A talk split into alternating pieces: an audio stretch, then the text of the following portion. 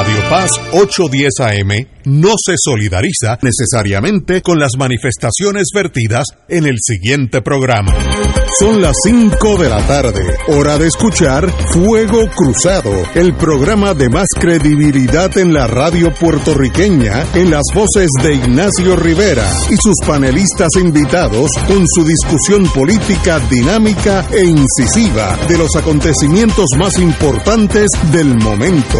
Fuego Cruzado comienza ahora.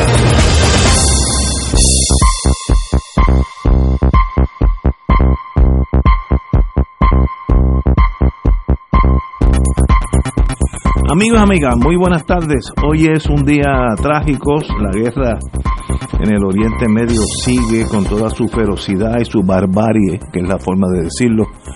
Ah, de verdad que es difícil hasta de examinar los hechos porque va más allá de la comprensión humana, sobre todo nosotros, los que somos de otras culturas, eh, no, no podemos comprender ese, ese nivel de barbarie entre unos y otros. A las seis, obviamente la hora de Severino, pues hoy tenemos eh, hemos concentrado en él, vamos, yo, creo que estaremos casi toda la hora hablando de Israel, desde la historia, eh, desde la historia hasta el presente. y sencillamente pues una una historia muy triste. Eh, donde estaba Palestina, hoy existe otra nación. Es como, para nosotros entender, es como si donde está Puerto Rico, mañana las Naciones Unidas deciden que eso va a ser Jamaica y los jamaiquinos se mudan para aquí y habitan Puerto Rico y son los que mandan y nosotros pues nos vamos para Culebra, será donde tengamos que ir.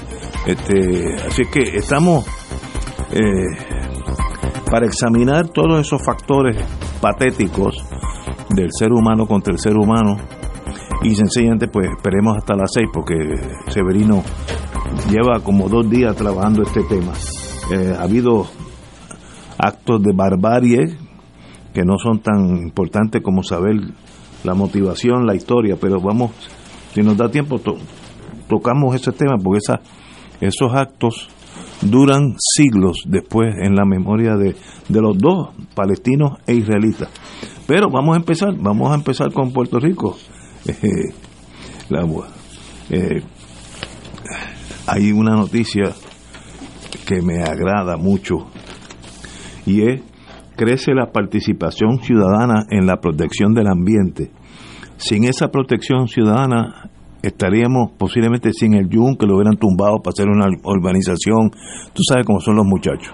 Y en los últimos 10, 15 años yo he visto un Puerto Rico brincar de ser un, país pasivo, como decía Benny Frankie Cerezo, aguantón, a un país activo.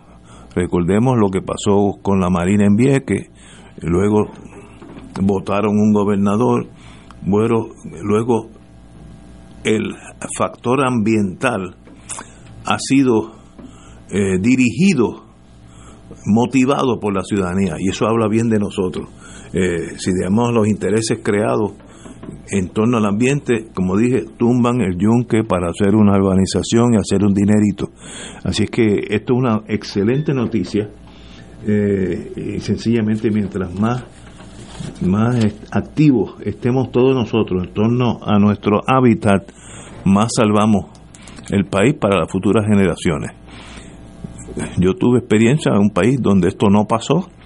Y si ahora usted coge un avión, yo me acuerdo, había un avión directo de aquí a Haití, que era Air Jamaica, y mientras volaba por encima de la República Dominicana era verde como el tipo yunque.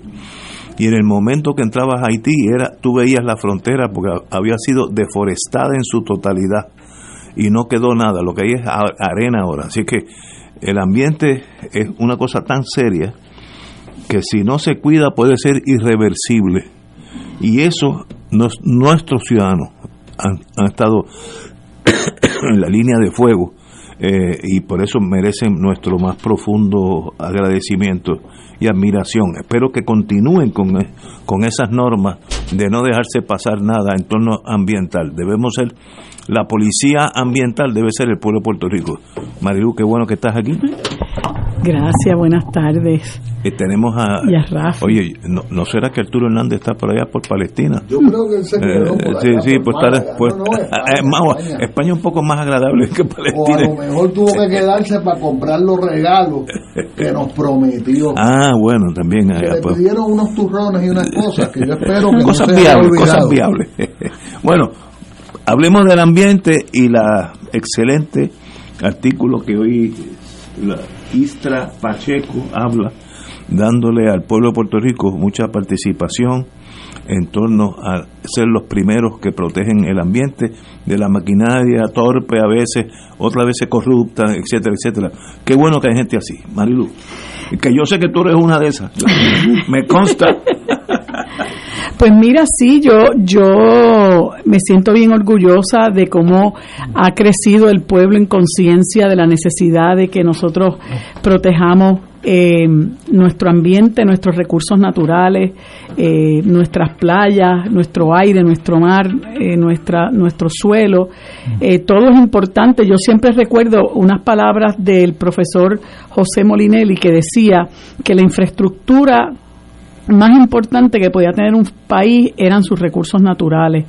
Eh, es, de, es decir, de ahí se parte hacia todo lo demás y por eso eh, se, los países civilizados, ¿verdad?, se ocupan de reglamentar el uso de su territorio. Y aquí en Puerto Rico hay un plan de uso de terrenos que yo recuerdo que costó mucho trabajo eh, eh, aprobarlo.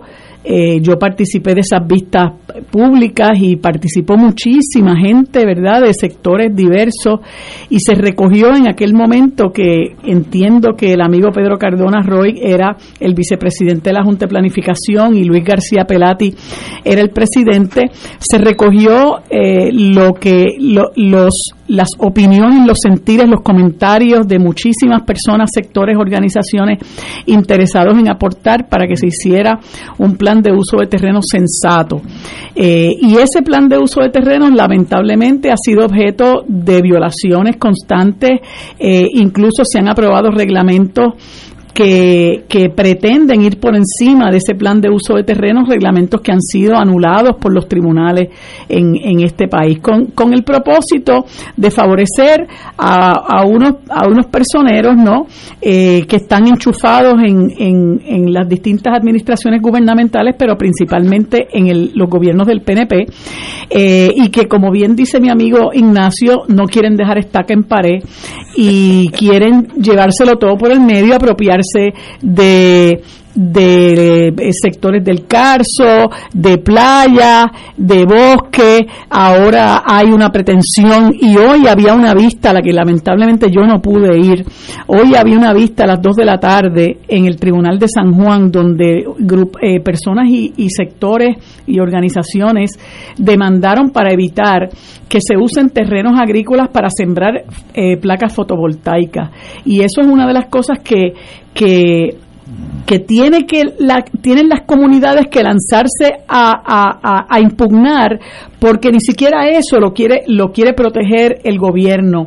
Eh, yo siempre he sostenido que el Partido Nuevo Progresista particularmente que tiene como como como objetivo este eh, eh, único prácticamente eh, traer la estadidad a Puerto Rico, pues no le conviene que nosotros nos desarrollemos económicamente en la medida en que aquí se protejan los suelos agrícolas y desarrollemos nuestra agricultura y tengamos eh, seguridad alimentaria y autosustentabilidad, pues eso eh, va en contra de la pretensión de la anexión para Puerto Rico, que ellos la, la venden sobre las premisas de que eh, nosotros no podemos desarrollarnos, eh, sobre una economía de dependencia y obviamente cualquier intento, cualquier esfuerzo y cualquier logro de autosuficiencia eh, da al traste de, eh, con esa con esas aspiraciones. Y entonces ahora se han dado la tarea de aprobar unos proyectos eh, disque de energía renovable pero para sembrar fla- eh, placas fotovoltaicas en terrenos agrícolas lo cual obviamente es un sacrilegio a juicio mío es un sacrilegio sobre todo cuando en este país nosotros eh, el 85% de lo que consumimos lo importamos y nosotros tenemos que empezar a crear conciencia de la importancia que tiene el defender y proteger nuestros recursos naturales por diferentes razones. Y bueno, ya muchas personas saben los, las conquistas que ha habido con luchas eh, comunitarias, como fue la de Sol y Playa, que hoy lamentablemente y, y en, en una en una eh, manifestación de represión y de intento de acallar su voz, pues arrestaron a Eliezer Molina en, en, en, en las inmediaciones del condominio Solipea, donde se estaba llevando a cabo el esfuerzo de los proyectos de demolición de, una, de un muro que todo el mundo sabe eh, que, que, si no llega a ser por la lucha del pueblo, eh, tendrían allí un, un, proyecto recreativo en la zona marítimo terrestre. Y Eliezer Molina, pues fue con sus luces y sus sombras, como las tenemos todos, eh, fue puntual en esa lucha y protagonista de esa lucha. Y en un momento dado lo arrestaron y le sometieron casos de escalamiento, de daños, los cuales se cayeron. Después lo han seguido hostigando y acosando eh, con diferente, eh, no solamente con persecución de la policía, sino órdenes de acecho y todo tipo de orden. Eh, y, bueno, pues gente también como Mariana Nogales, que ha sido muy vocal en la lucha ambiental y que fue eh, eh, reclamó eh, a pie juntilla la, la, destitución de Rafael Machargo, ¿verdad? Que le había entregado los, los, los, recursos naturales a los grandes intereses e incluso actuó en contra de su deber ministerial eh, en, como secretario de Recursos Naturales. Mariana también sufrió las consecuencias con las acusaciones este, eh, injustas y hasta ridículas que le sometió el, el fiscal especial independiente. Ha habido eh, sectores de, pescadores que se han abierto paso en las Picúas, en el barrio de las Picúas de Río Grande, porque ha habido personas allí que impunemente han, les han cerrado el acceso a las playas, las que ellos han utilizado históricamente para la pesca. Ya sabemos lo que ha pasado en, en Bahía de Jobo. Eh, y así por el estilo, hay compañeros como Lauce Colón, que ha enfrentado también casos criminales por defender la reserva de la cueva del Indio. hemos visto lo que ha pasado en, en Aguadilla, en eh, olvidé ahora de momento el barrio, este, donde se estableció el campamento pelícano, que hasta un, una, uno de los manifestantes resultó herido de bala y hasta ahora eso ha quedado impune, eh, pero eh, pues es toda esa cantidad de eventos refleja eh, que la gente se ha levantado en conciencia, que la gente sabe que si nosotros no defendemos el país, el gobierno no lo va a hacer. Por, el contrario, ¿verdad? El gobierno es cómplice de todo, de todo este bandolerismo, de, de toda esta poca vergüenza que han protagonizado eh, los grandes intereses, eh, incluyendo personas que son donantes del Partido Nuevo Progresista y que son protegidos, ¿verdad?, por ese partido cuando están en el poder. Triste es decirlo, pero es la, es la verdad. Y, y el hecho de que eh, pues hayamos logrado muchas cosas con la lucha del pueblo, pues sin duda eh, es, es un aliciente. Eh, ¿Por qué arrestaron al, Bueno, lo que yo escuché fue que él tiene, aparentemente la, la persona que dirige la junta de directores, que no sé quién es. Ah, del condominio. Del condominio, eh, le, le solicitó una orden de acecho en el tribunal de Aguada. Ah, y entonces la emitieron, emitieron la orden de acecho, yo no sé si fue una orden ex parte, yo no sé si después se vio la segunda vista, no, no conozco los pormenores del caso, pero sí él tiene una orden de acecho que esa persona pidió en su contra y lo que tengo, eh, lo que conozco es que eh, él estaba en esa, en, en esta actividad que comenzaba hoy donde, donde se estaba utilizando una maquinaria para remover ese, ese muro, que dicho sea de paso, fue el campamento que ha estado dando la lucha allí, la que le divulgó al juez la extensión del muro, porque la gente de Sol y Playa eh, le dieron una información errónea al tribunal en términos de que el muro llega hasta aquí Ah. o el muro es este. Y ellos, ellos fueron un día a ese espacio y comenzaron a excavar y encontraron eh, que el muro iba más allá de lo que eh, eh, Sol y Playa les había dicho. Así que eh, hoy eh, se suponía que lo iban a comenzar a demoler. Esa es mi, mi pregunta. ¿Empezó la demolición? Empezó la Pero eso demolición. es lo importante. Empezó la demolición, este, y aparentemente, pues ah, hubo un, una reunión de, de, los, de los manifestantes, ¿no? Que obviamente, pues tienen que estar jubilosos porque ese es el, el- el resultado de, de la lucha de, de varios años. Y parece que él estando allí tenía un Facebook Live donde estaba cubriendo eh, la situación y llegó un contingente, porque lo que se dice que llegó un contingente de policía a arrestarlo. Él interrumpió el Facebook Live porque allí mismo el policía se identificó y, y lo arrestó.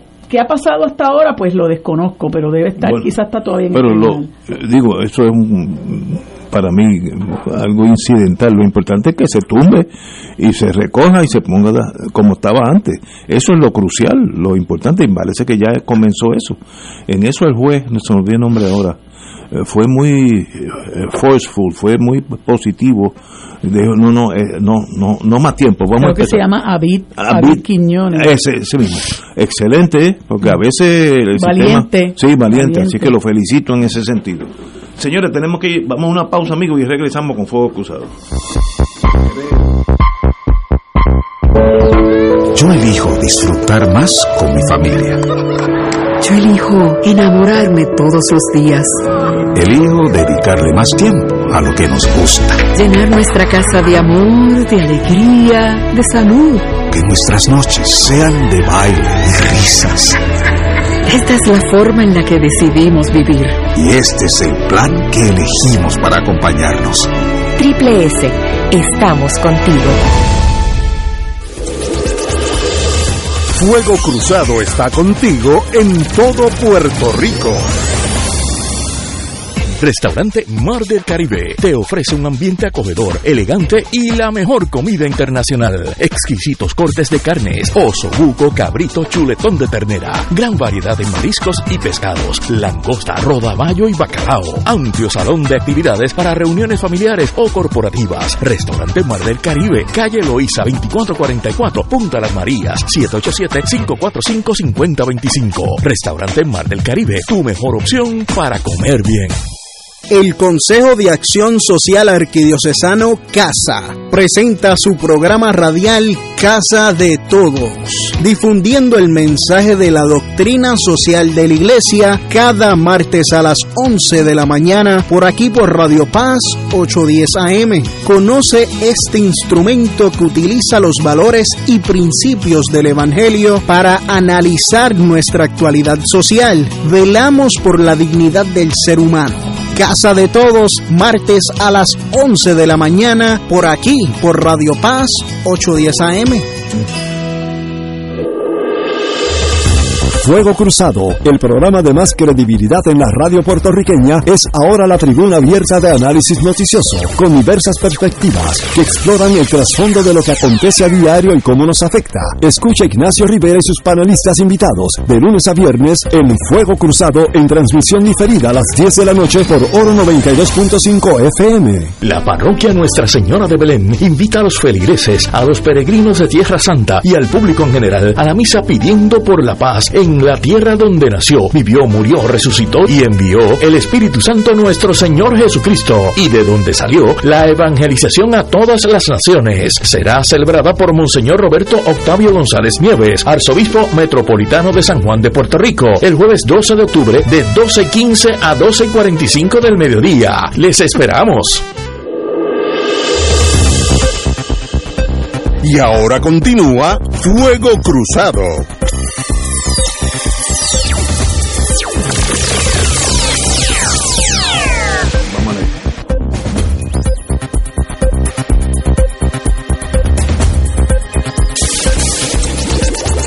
Amigos y amigas, regresamos a Fuego Cruzado. Estábamos habían, hablando de una noticia bonita que quiere hablar que nosotros salimos ya de el aguantismo en este país en torno ambiental, muy, muy necesario.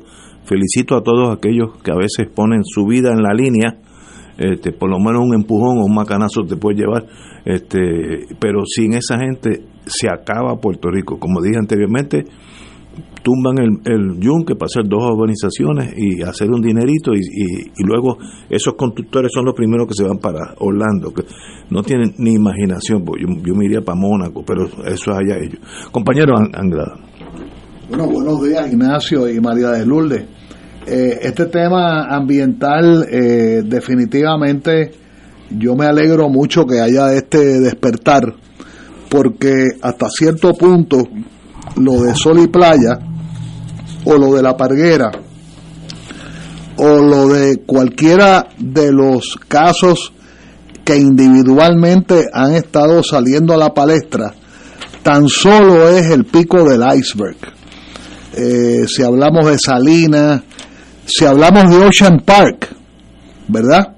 Si hablamos de, de un área residencial que nunca nadie ha hablado y que es obvio que le han robado espacio a, a las tierras eh, que, que, deberían ser eh, públicas, ¿verdad? Es la urbanización que está eh, al otro lado de Ocean Park, al otro lado del parque, eh, la urbanización que se acerca a Union Church. Allí hay verjas que están metidas casi en el agua. O sea, la inmensidad de casos en toda la isla de Puerto Rico. Eh, yo estaba viendo en Facebook anoche una casa bien puesta de dos pisos que sencillamente le metieron piedra al frente le robaron el espacio eh, al, ¿verdad?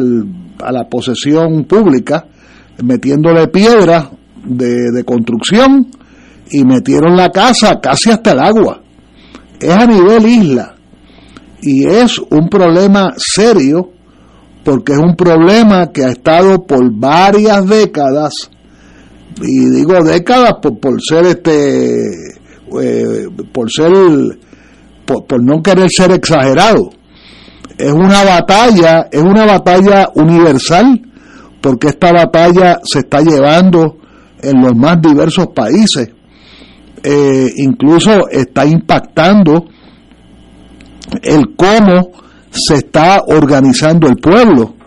Eh, cuando tú miras América Latina y tú miras todo este tipo de coaliciones, el caso reciente de Guatemala, el caso reciente del Ecuador, el de Colombia, el de Chile, el mismo caso de Brasil, cómo eh, hasta la vida política partidaria se está alterando dramáticamente, eh, siguiendo una, una frase, Ignacio, que me enseñó un amigo tuyo que vive en Miami, compañero tuyo, ah, cuando me dijo, fulano ha perdido, me lo dijo en inglés, he has lost his fire, ¿verdad? O sea, ha perdido la, la, eh, el concepto de vanguardia, el concepto de, de, la pelea. Tu amigo Bill. Sí, me acuerdo de él. ¿Te acuerdas de él, verdad? Agente de la CIA. Sí, y excelente abogado de defensa en Miami, de causas nobles, paréntesis. Eh, y entonces, eh, en estos momentos en Puerto Rico, ¿quién está a la vanguardia de la lucha? La lucha comunitaria. O sea, nosotros podemos hacer todas las alianzas que querramos y tenemos que hacerlas, tenemos que hacerlas. Y desde mi punto de vista hay que defender a la independencia de Puerto Rico.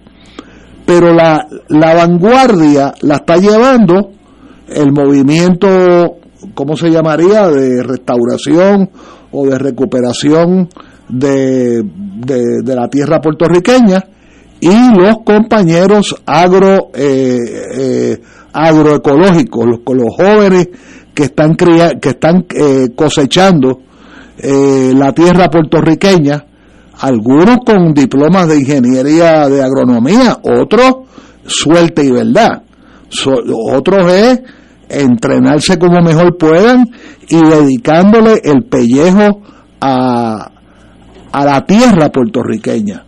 Así que estas son dos batallas eh, que están tomando mucho de la atención de la, de la vida política, del body politic de Puerto Rico, y es mucho más entretenido de saber si Jennifer le va a ganar a Pierluisi o si el general Reyes va a ser el candidato a comisionado residente, que después te quería preguntar, eh, Ignacio, una pregunta pericial. Eh, ¿cuántos, ¿Cuántas maneras hay de, llegar a ser general? Una es en el campo de batalla, esa yo la tengo clara. Pero hay otro, otra manera de llegar a general que es de estrellitas, ¿verdad? no, no, y hay, que, hay que tomar un montón de cursos complejos si tienes experiencia... De fin de semana. o, jugarse la, vida ah, en el campo de batalla. Eso ayuda. Pero también ahí yo, yo conozco mucha gente que le ha metido muchos años de su vida y han subido en rango. Este, de coronel para arriba no es fácil, aún yendo a combate, porque se va achicando la, la pirámide. Pero yo acabo de ver una foto de Ricardo Rosselló dándole una, un rango de general al señor Reyes. ¿De qué ejército es ese? Que, aguanta. El, el adjutant general, el jefe de la Guardia Nacional de, de Oklahoma, de Tennessee, del que sea, Puerto Rico, tiene, tiene que ser un, un brigadier general, mínimo, es de una estrella. Y si tú eres coronel, usualmente llegan a coronel. Y de ahí el gobernador, al nombrarte jefe de la Guardia Nacional, ya eres primera estrella. Este, Pero por eso te digo que tú eres, tú eres general nombrado por un gobernadorcito. No es lo mismo que un, que un general de campo de batalla, es lo que te quiero plantear, te quiero preguntar. Son dos formas diferentes. eso. se llama Battlefield Commission. Si tú estás allí tumbando tanques y aviones, eh, te pueden nombrar, eh, subir de rango de, de, sargento a, teniente, si quieren, pero es allí. Ahora, la forma más pacífica y yo las recomiendo mejor es tomando los cursos. Sí, tomándose un traguito de vez en cuando, ¿verdad? y los fines de semana, pues, tomarse una cervecita. Pero, por ejemplo, eh, cuando uno quiere subir de rango, uno tiene que coger unos cursos específicos que a veces toman tres semanas y cuatro semanas, que es un mes de su vida. Y, te, entras a la fuerza, al cuerpo que sea, y está un mes en la jungla de... Pero la pregunta mía es, este señor que fue muy eficiente en la batalla contra el COVID, ¿verdad? Con la cosa de las vacunas y todo eso, que eso no se le quita, pero ¿es general o no es general? Es general de, la Guardia Nacional. Eh, nombrado por Ricardo Rosselló. No, no, por los Estados Unidos. Cuando él adviene Adjutant General de la Guardia Nacional de Oklahoma, Alabama, ya eres una estrella, por, por disposición de ley. Cuando dejas de serlo, regresas a tu, a tu rango original. Si eres coronel y cumples cuatro años en la Guardia Nacional y, y, y te vas ¿Y, por qué te tienen que seguir diciendo general el resto de la vida? No, pero los doctores. No, no, no, pero los doctores fueron a la escuela de medicina. Sí, pero el general fue general de una brigada. Pero anyway, eso es cosa. Ya yo, ya yo expresé mi opinión. No, ya veo. no te veo. pero no, lo que pasa es que yo respeto al que se ha jugado el pellejo.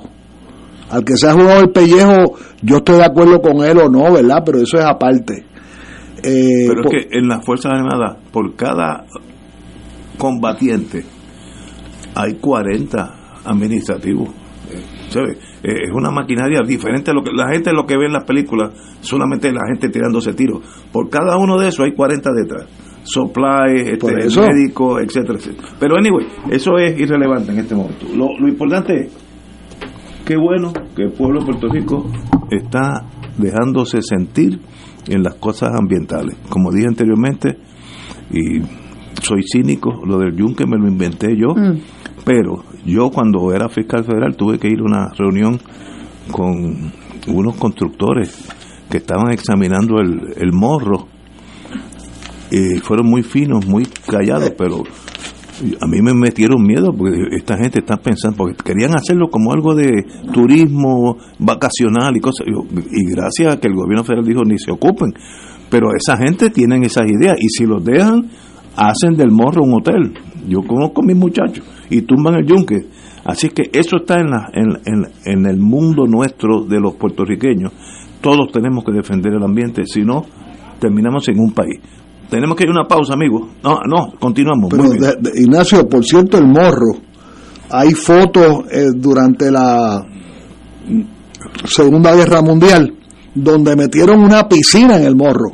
Sí, ayer. Y después metieron un parque de béisbol porque eso en era, el morro. Eso era cuando era en tiempo de guerra. Ahí está el club de oficiales. Y metieron un eh, un cine de esos abiertos, ¿cómo se llamaba? Que tú ibas en el carro y veías la película. Espérate, vamos a cambiar el tema. Ah, el driving. Cometieron un driving. O sea, en el morro han hecho 20 barbaridades. Pues dime, Ignacio. Eh, me acaba de llegar vía Jerusalén. Eh, maximum Security Alert. Maximum Security Alert es que estás dispuesto a, a tirar la grande. Ay, Jesús. Acaba de pasar, eso me lo mandaron ahora de, de allá. Pero oye, yo me tranco, me emociona tanto que se me hace hasta difícil seguir hablando. Que la paz reine Claro. allí. Ay, yo- Dios. sí. Máximo alert, un país que está acostumbrado a, a pelear, es que esto es todo o nada. Eh, bueno, para eso, para eso viene Se- Severino Pero, ya. eh, Ignacio, pero como prólogo a lo de Severino, ayer se hicieron explicaciones muy importantes, tanto Fernando Martín como el profesor Catalá, de quién es el que creó este revolú. Este no es el único revolú que existe en el mundo contemporáneo, no es el único. La India, por ejemplo, los británicos mal dividieron los territorios ocupados colonialmente y todavía en la India, entre la India y, y Pakistán y Bangladesh está la Cachemira, Sí, que lleva, lleva más de 80 años, básicamente con un ejército mirando las narices del otro ejército. Ahora, hablando de Palestina, eh, ayer se habló, ¿verdad?, correctamente, de cómo, de cómo básicamente los imperios británico y francés se repartieron una porción grande de lo que había sido el imperio otomano. Otomano, ¿Querías sí. decir Eh, algo? Eso se llama, Eh, eh, antes de ir a la pausa, Ajá. Red Pencil Diplomacy. Exacto. Cogieron un mapa los muchachos allá en París, con un, con- literalmente con un lápiz rojo. Esto va a ser Siria. El otro es el Líbano. O sea, entonces el problema es que a veces deja grupos étnicos, mitad a un lado y mitad en el otro. Pero es- estos señores, el hecho de que sea europeo, no quiere decir que todos siempre eran inteligentes. Estaba el- mucho uniforme, muchas cosas y bien brutos, o sea, ignorantes de las otras culturas. Vamos a una pausa.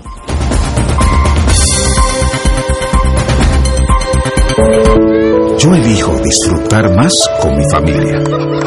Yo elijo enamorarme todos los días, Elijo dedicarle más tiempo a lo que nos gusta. llenar nuestra casa de amor, de alegría, de salud. Que nuestras noches sean de baile y risas. Esta es la forma en la que decidimos vivir. Y este es el plan que elegimos para acompañarnos. Triple S, estamos contigo. Fuego Cruzado está contigo en todo Puerto Rico.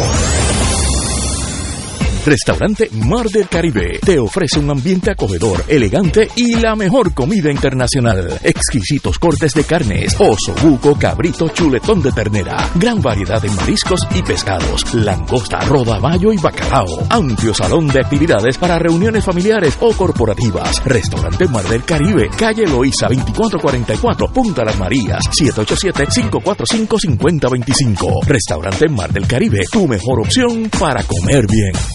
El Consejo de Acción Social Arquidiocesano CASA presenta su programa radial Casa de Todos, difundiendo el mensaje de la doctrina social de la Iglesia cada martes a las 11 de la mañana por aquí por Radio Paz 810 AM. Conoce este instrumento que utiliza los valores y principios del Evangelio para analizar nuestra actualidad social. Velamos por la dignidad del ser humano. Casa de Todos, martes a las 11 de la mañana, por aquí, por Radio Paz 810 AM. Fuego Cruzado, el programa de más credibilidad en la radio puertorriqueña, es ahora la tribuna abierta de análisis noticioso, con diversas perspectivas que exploran el trasfondo de lo que acontece a diario y cómo nos afecta. Escucha Ignacio Rivera y sus panelistas invitados de lunes a viernes en Fuego Cruzado en transmisión diferida a las 10 de la noche por Oro 92.5 FM. La parroquia Nuestra Señora de Belén invita a los feligreses, a los peregrinos de Tierra Santa y al público en general a la misa pidiendo por la paz en la tierra donde nació, vivió, murió, resucitó y envió el Espíritu Santo nuestro Señor Jesucristo y de donde salió la evangelización a todas las naciones. Será celebrada por Monseñor Roberto Octavio González Nieves, arzobispo metropolitano de San Juan de Puerto Rico, el jueves 12 de octubre de 12.15 a 12.45 del mediodía. Les esperamos. Y ahora continúa Fuego Cruzado.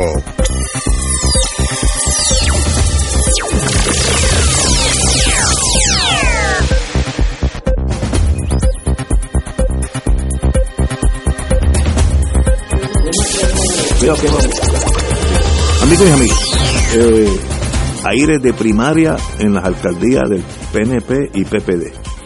Yo no tengo problemas con ir a primaria. Eh, Yo cuando abrí los ojos al mundo estaba en Estados Unidos y allí son mucho más comunes que aquí. Aquí hay algo cultural que todo el mundo se asusta si mencionan primaria y dice va a dividir el partido. Yo no sé si eso aplica en Estados Unidos, pero allí a nivel de county, a nivel de, de estado, hay muchas primarias para casi todo y que gane el que saque más votos, pero la cantidad de primarias que se apuntan para el PNP es bárbaro. Algunos, algunos de los municipios donde se prevé que habrá primarias, hay 30 por lo menos. Eh, eso es bueno, es malo. Eh, sabemos que hay hasta chismes porque Tatito quiere el puesto del alcalde de Dorado. Mientras llama, nosotros Carlos- le damos el salario a él para que haga, bueno, para que dispute él la es- alcaldía de él es el presidente de la Cámara, hasta, hasta nuevo aviso. Pero yo no sabía que esta vez había tantas primarias en el PNP. Eh, Debo decir, eh, cuál- 30 por lo menos. Déjame ver si leo el artículo para no ser.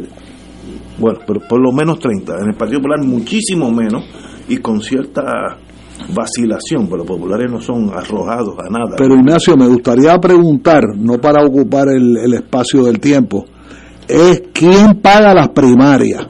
Si las pago yo como contribuyente, No, las primarias las pagan los partidos. bueno, yo quiero estar seguro de que lo pagan los Yo partidos. no estoy seguro. Alguien que sepa que nos Alguien que, ten- que, que tenga capacidad Pero- y lo otro, aprovecharlo desde temprano, que yo creo que no se deben usar las escuelas, las escuelas públicas, por lo menos las públicas no se deben usar para primarias privadas de partidos privados, porque eso interrumpe el, el- la educación escolar de los niños puertorriqueños. Bueno, ¿cómo tú ves todas esas primarias en el PNP? Un torrente y unas poquitas en el Partido Popular, pero con miedo.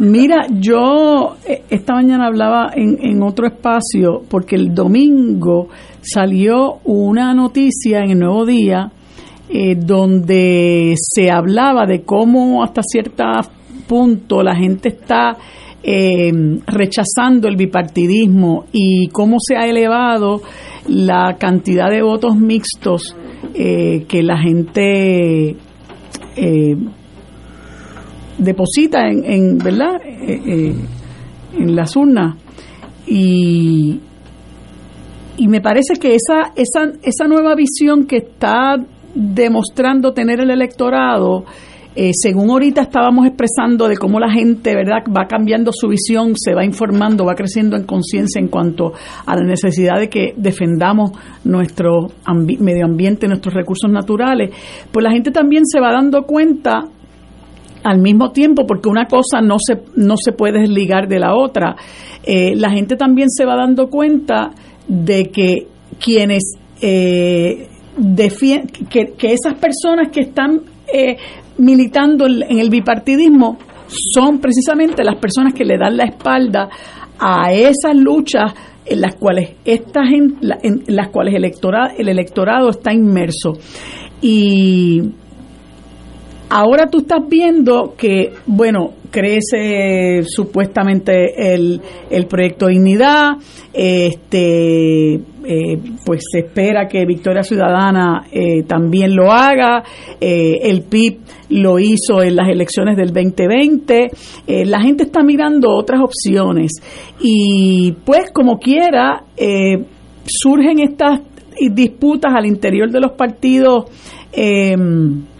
de los partidos tradicionales porque, bueno, es posible que haya gente que quiera eh, presentarse como candidatos para ofrecerle algo distinto de lo que el establishment les ha ofrecido. El problema es que mientras usted esté militando en los partidos tradicionales, usted es parte de esa, de verdad, de esa, de esa, de esa visión arcaica de hacer política, verdad, eh, que ha representado para el país empobrecimiento, corrupción, emigración, inseguridad, eh, tantas cosas negativas que el pueblo está viviendo y sufriendo. Así que eh, esas primarias, pues contrario a lo que había ocurrido antes, que en muchas ocasiones había como una una dedocracia. Recordamos la vez aquella, la situación aquella que se dio entre Luis Muñoz Marín, eh, Roberto Sánchez Vilella y Negrón López, que terminó en que Sánchez Vilella eh, pues eh, organizara el Partido del Pueblo, lo que le dio la primera por así decirlo, la primera gran derrota al Partido Popular Democrático y fue lo que trajo eh, históricamente la alternancia en el poder. esa, esas primarias bueno, pues se darán, pero francamente yo dudo mucho que con la poca oferta, la oferta tan pobre de estos partidos tradicionales, esas, esas, esas primarias pudieran eh, fortalecer al partido. Y menos, a mi juicio, menos al partido eh, nuevo progresista, porque lo que se lo que se presagia es una guerra a muerte entre Pedro Pierluisi y Jennifer González, este, pues porque Pedro Pierluisi no quiere perder el guiso, él quiere seguir en, en, en, el diezmado poder al que tiene eh, acceso en la colonia.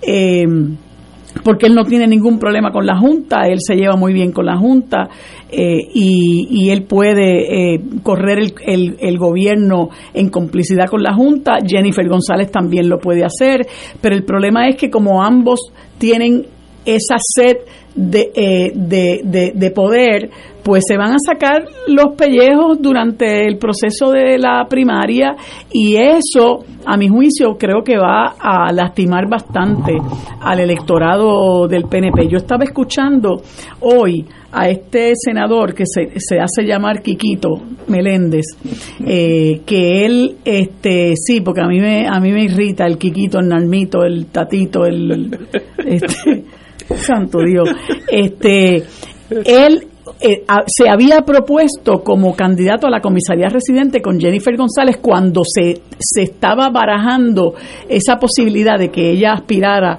a la comisaría residente.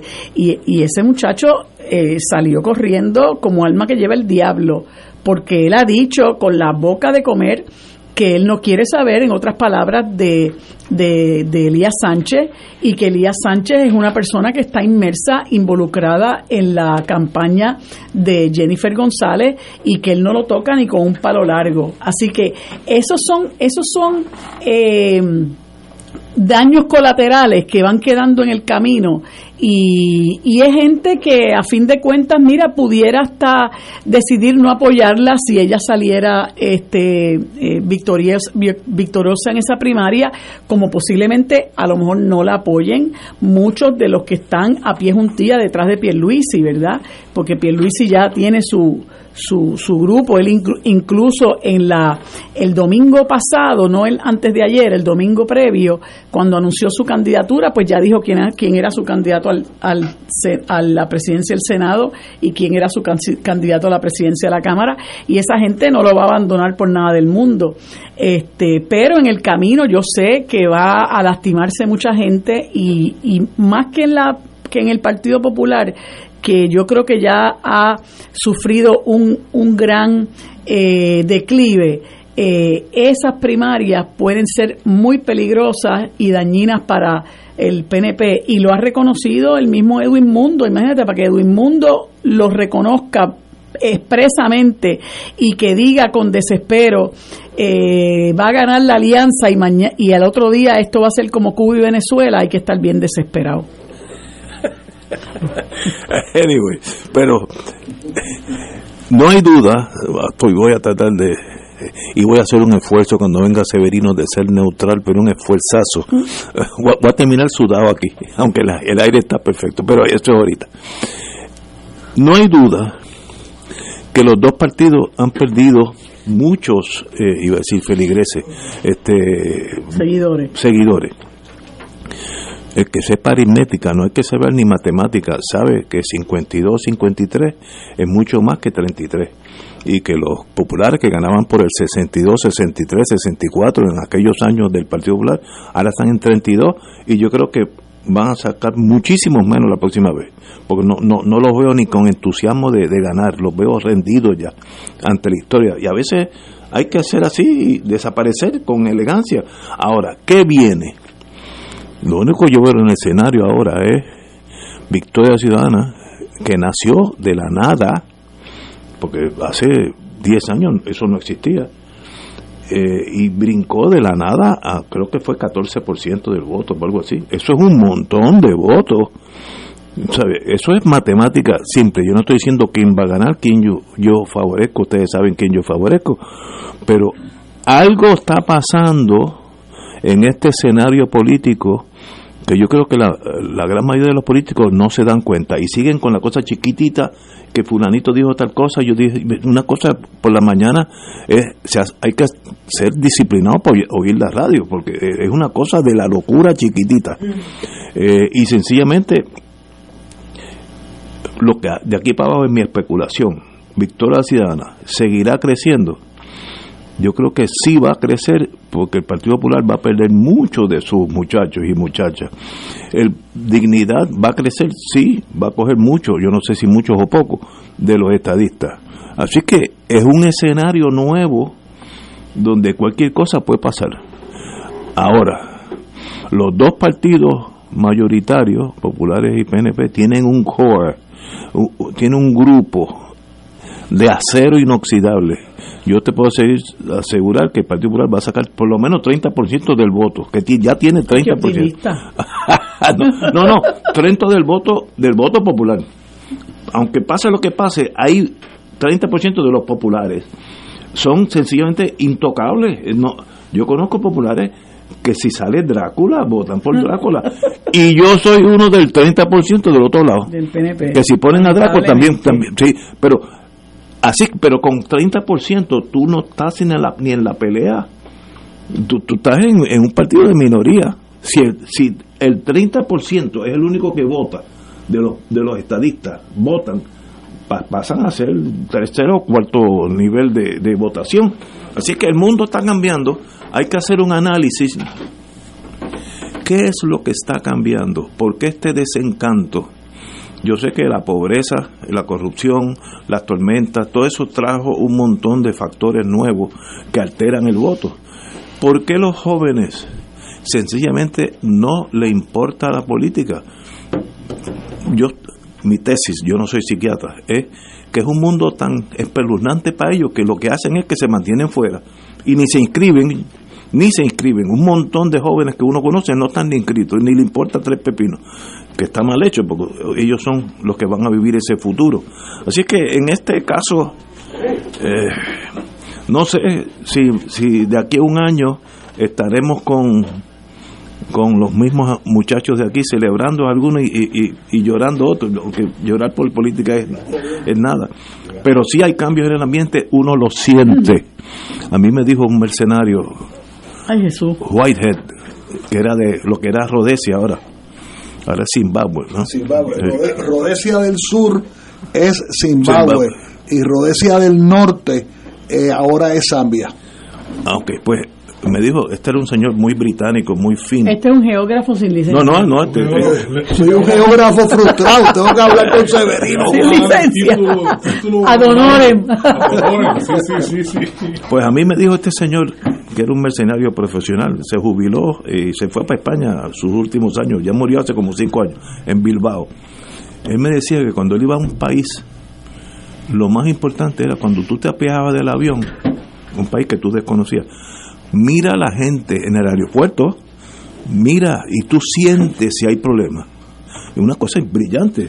Eh, y si tú ahora mismo, tú vas por el viejo San Juan, te metes en cualquier restaurante, habla con cualquier amigo, etcétera, tú notas que algo está mal.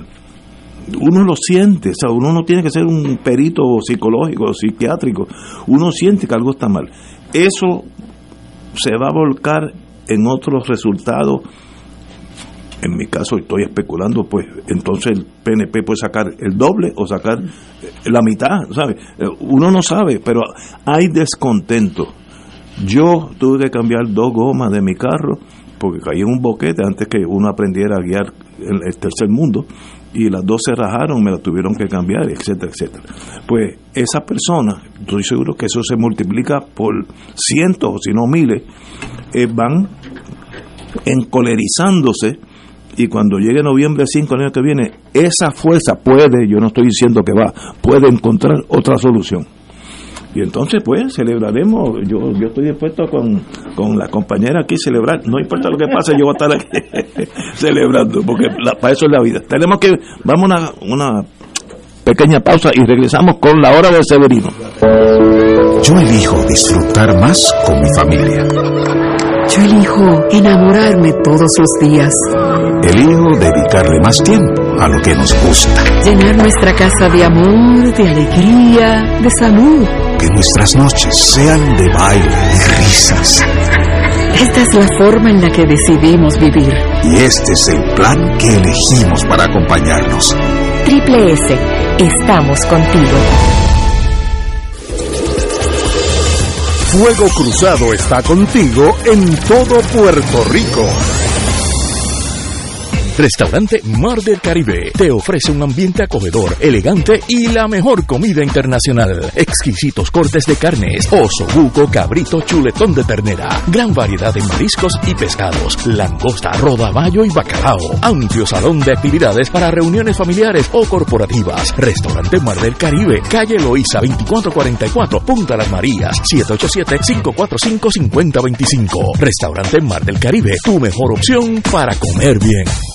El Consejo de Acción Social Arquidiocesano CASA presenta su programa radial Casa de Todos, difundiendo el mensaje de la doctrina social de la Iglesia cada martes a las 11 de la mañana por aquí por Radio Paz 810 AM. Conoce este instrumento que utiliza los valores y principios del Evangelio para analizar nuestra actualidad social. Velamos por la dignidad del ser humano. Casa de Todos, martes a las 11 de la mañana, por aquí, por Radio Paz 810 AM. Fuego Cruzado, el programa de más credibilidad en la radio puertorriqueña, es ahora la tribuna abierta de análisis noticioso, con diversas perspectivas que exploran el trasfondo de lo que acontece a diario y cómo nos afecta. Escucha Ignacio Rivera y sus panelistas invitados de lunes a viernes en Fuego Cruzado en transmisión diferida a las 10 de la noche por Oro 92.5 FM. La parroquia Nuestra Señora de Belén invita a los feligreses, a los peregrinos de Tierra Santa y al público en general a la misa pidiendo por la paz en la tierra donde nació, vivió, murió, resucitó y envió el Espíritu Santo nuestro Señor Jesucristo y de donde salió la evangelización a todas las naciones. Será celebrada por Monseñor Roberto Octavio González Nieves, arzobispo metropolitano de San Juan de Puerto Rico, el jueves 12 de octubre de 12.15 a 12.45 del mediodía. Les esperamos. Y ahora continúa Fuego Cruzado.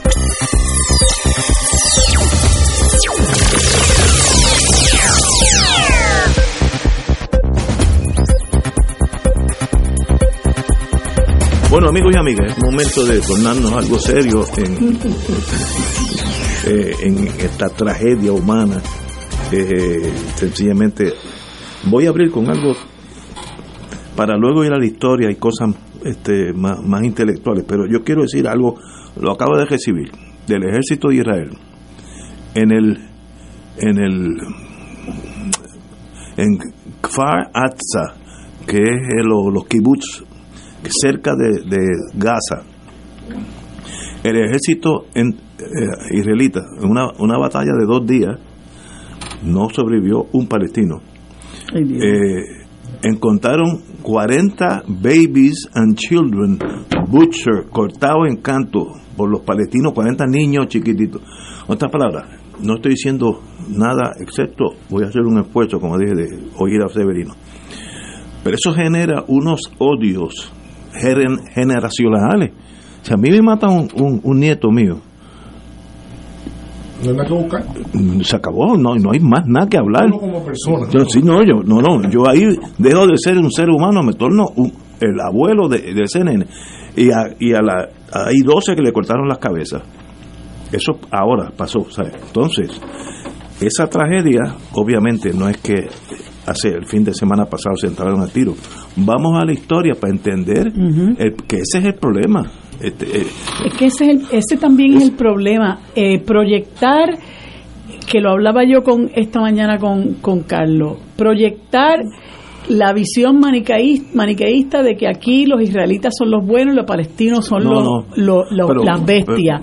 Eh, yo invito a la gente a que lea una, no solamente que escuche, ¿verdad? Todo lo que tenga que decir Carlos Severino, que es una voz autorizada en ese, en este, en estos temas, pero pueden leer la, la, la, la, columna que escribió eh, Rafael Cox Salomar hoy en el Nuevo Día, que, que Rafa Cox Salomar no, no es eh, eh, Arafat, ¿verdad? Este, bastante conservador que es para muchas cosas. Eh, así que yo los invito a que lean esa, esa noticia para que vean cómo él va desmenuzando lo que ha sido la guerra eh, que, que, que, que, ha existido a lo largo de muchas décadas, desde el 1948, cuando, como tú decías ahorita, en las Naciones Unidas dijo, bueno, pues este, esto, este es, el esto es el sitio para Israel, pero nunca eh, dispuso de que este es el sitio para los palestinos. Y ellos han estado en ese afán expansionista por, por 70 años, ¿verdad? Este, o lo que sea. Y, eso que tú ahora planteas lo han vivido en carne propia los palestinos hace muchos, muchos, muchos años. Y, y bueno, este, ahí hay una olla de presión. Pregúntate dónde en Israel hay eh, eh, campos de refugiados. No los hay, pero los hay en Gaza porque ellos los han este, arrinconado y los han convertido en, en, parias en su propia tierra. O sea, las cosas hay que decirlas, ¿verdad? Eh, como son.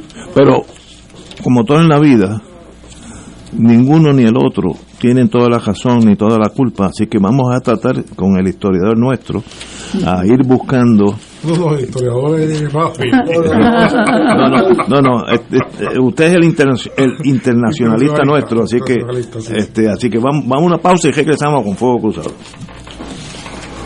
Esta emisora y sus anunciantes no se solidarizan necesariamente con las expresiones que escucharán en el siguiente programa.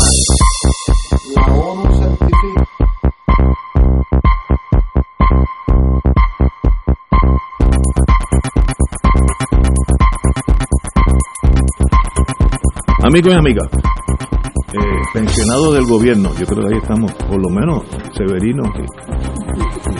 Todavía, es que tú eres muy joven.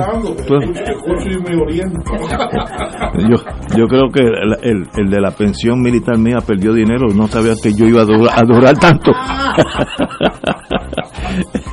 bueno, comenzó el periodo de afiliación anual. Elige el plan que está para ti y entiende tus necesidades. Hoy me acompaña la compañera Tania Ramírez, que ya es amiga de Fuego Cruzado, de Triple S Advantage. El plan que te acompaña y nos habla de por qué este plan viene a conquistarte. Tania, buenas tardes. Buenas tardes a ti y a todos los que nos escuchan allí en la emisora y, y en sus hogares y sus autos. Para mí es un honor, ¿verdad?, estar nuevamente acompañándolos y, orientando a nuestros funcionados sobre los nuevos beneficios que Triple Advantage trae para ellos este año.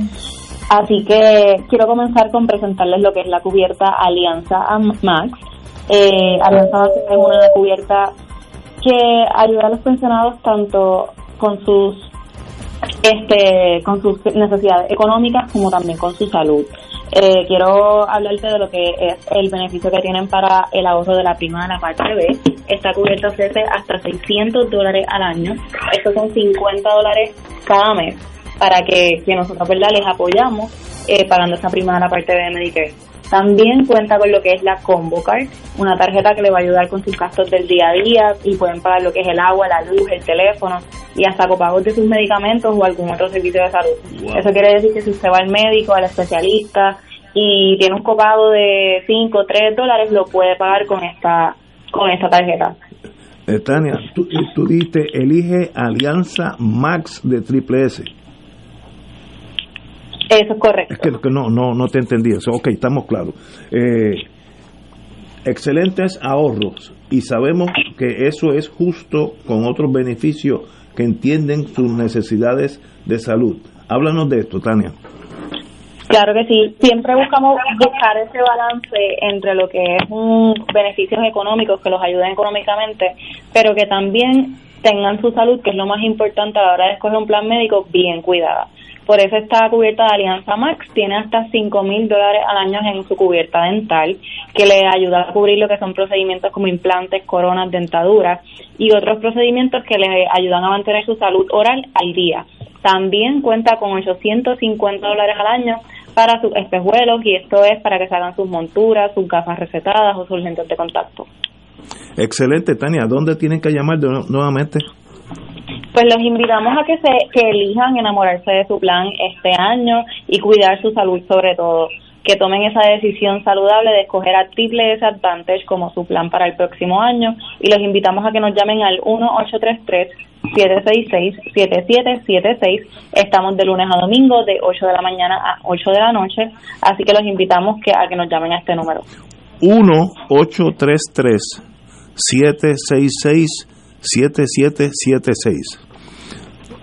Tania, como siempre, un privilegio tenerte aquí con nosotros y Triple S Advantage. Agradecida por la oportunidad. Las manifestaciones vertidas en el pasado programa no son necesariamente de la responsabilidad de Radio Paz ni de sus auspiciadores. Okay.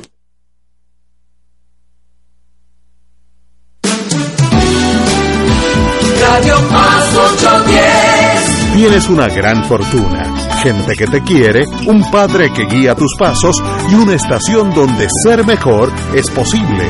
Radio Paz 810 WKBM San Juan. Yo elijo disfrutar más con mi familia. Yo elijo enamorarme todos los días. Elijo dedicarle más tiempo a lo que nos gusta. Llenar nuestra casa de amor, de alegría, de salud. Que nuestras noches sean de baile y risas. Esta es la forma en la que decidimos vivir.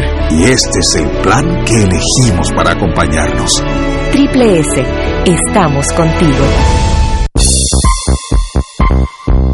Voy, voy. Bueno, amigos, amigas, para entender los problemas que hoy están en las cuatro esquinas del mundo, eh, tenemos que ir un poco de la historia de lo que fue Palestina, es Israel y ahora conviven esos dos esas dos culturas, esas dos razas, uno con el otro, con los resultados que hemos visto. Vamos, eh, Severino, algo de historia de, de nuestra... Sí, yo, yo, diría que vamos a hacer un poco de geografía histórica, vamos a hacer para, para, para estar ahí, eh, porque en la medida que uno entiende de la forma, aunque sea de una forma sucinta, cómo es que se desarrolla esto eh, a través de desde el siglo XIX por lo menos, pero si uno remonta a esto todavía mucho más atrás. Eh, yo creo que no se puede desvincular eh, esto que ocurre hoy de cómo, la gran pregunta es, cómo volvieron a Palestina los judíos. ¿verdad? Pues es una gran pregunta, porque los judíos no habitaban Palestina. Eh, los palestinos tampoco eran tampoco eran habitantes originales eran se, se, llama Palestina pero no, no eran habitantes originales de la Palestina vivían allí para el siglo XIX ya ellos habían estado asentados por 1500 años más o menos los palestinos. De ahí viene el nombre de la, Palestina, ¿no? Porque este pueblo eh, se hizo identitario de, esa región. Eh, los movimientos de judíos eh, comenzaron a fluir desde Europa significativamente en el siglo XIX. En el siglo XIX, en Europa, comienzan, y fíjense, porque es importante señalar que esto comienza en Europa, ¿verdad? Porque esto comienza en Europa, comienzan a intensificarse eh, unos tipos de persecuciones y asesinatos en masa de judíos que fueron tan significativos históricamente que tienen su propio nombre y se le llama pogromes, ¿verdad? Pogromes. Y los pogromes fueron realmente una aberración del siglo XIX que comenzaron por distintos países de Europa Central, también los hubo en Europa Occidental, pero sobre todo al fin del siglo XIX se concentran los pogromes en contra de los judíos en Rusia. De hecho, el, el, nombre pogrom es un nombre ruso, es un nombre ruso. Y es interesante al uno ir hilvanando esta historia. Cuando se acaba el siglo XIX, que está en su apogeo la persecución de los judíos, y los judíos ya habían comenzado a través de un una inteligencia, la inteligencia judía, que muy particular, muy sobresaliente, siempre ha sido muy sobresaliente, compositores, científicos, filósofos, eh, ciertamente es una cosa increíble, increíble. Ya en, el siglo, en la mitad del siglo XIX comienzan a darse a través de, de las propuestas de la inteligencia la creación de un sistema ideológico que le permitiera a los judíos un lugar seguro donde habitar.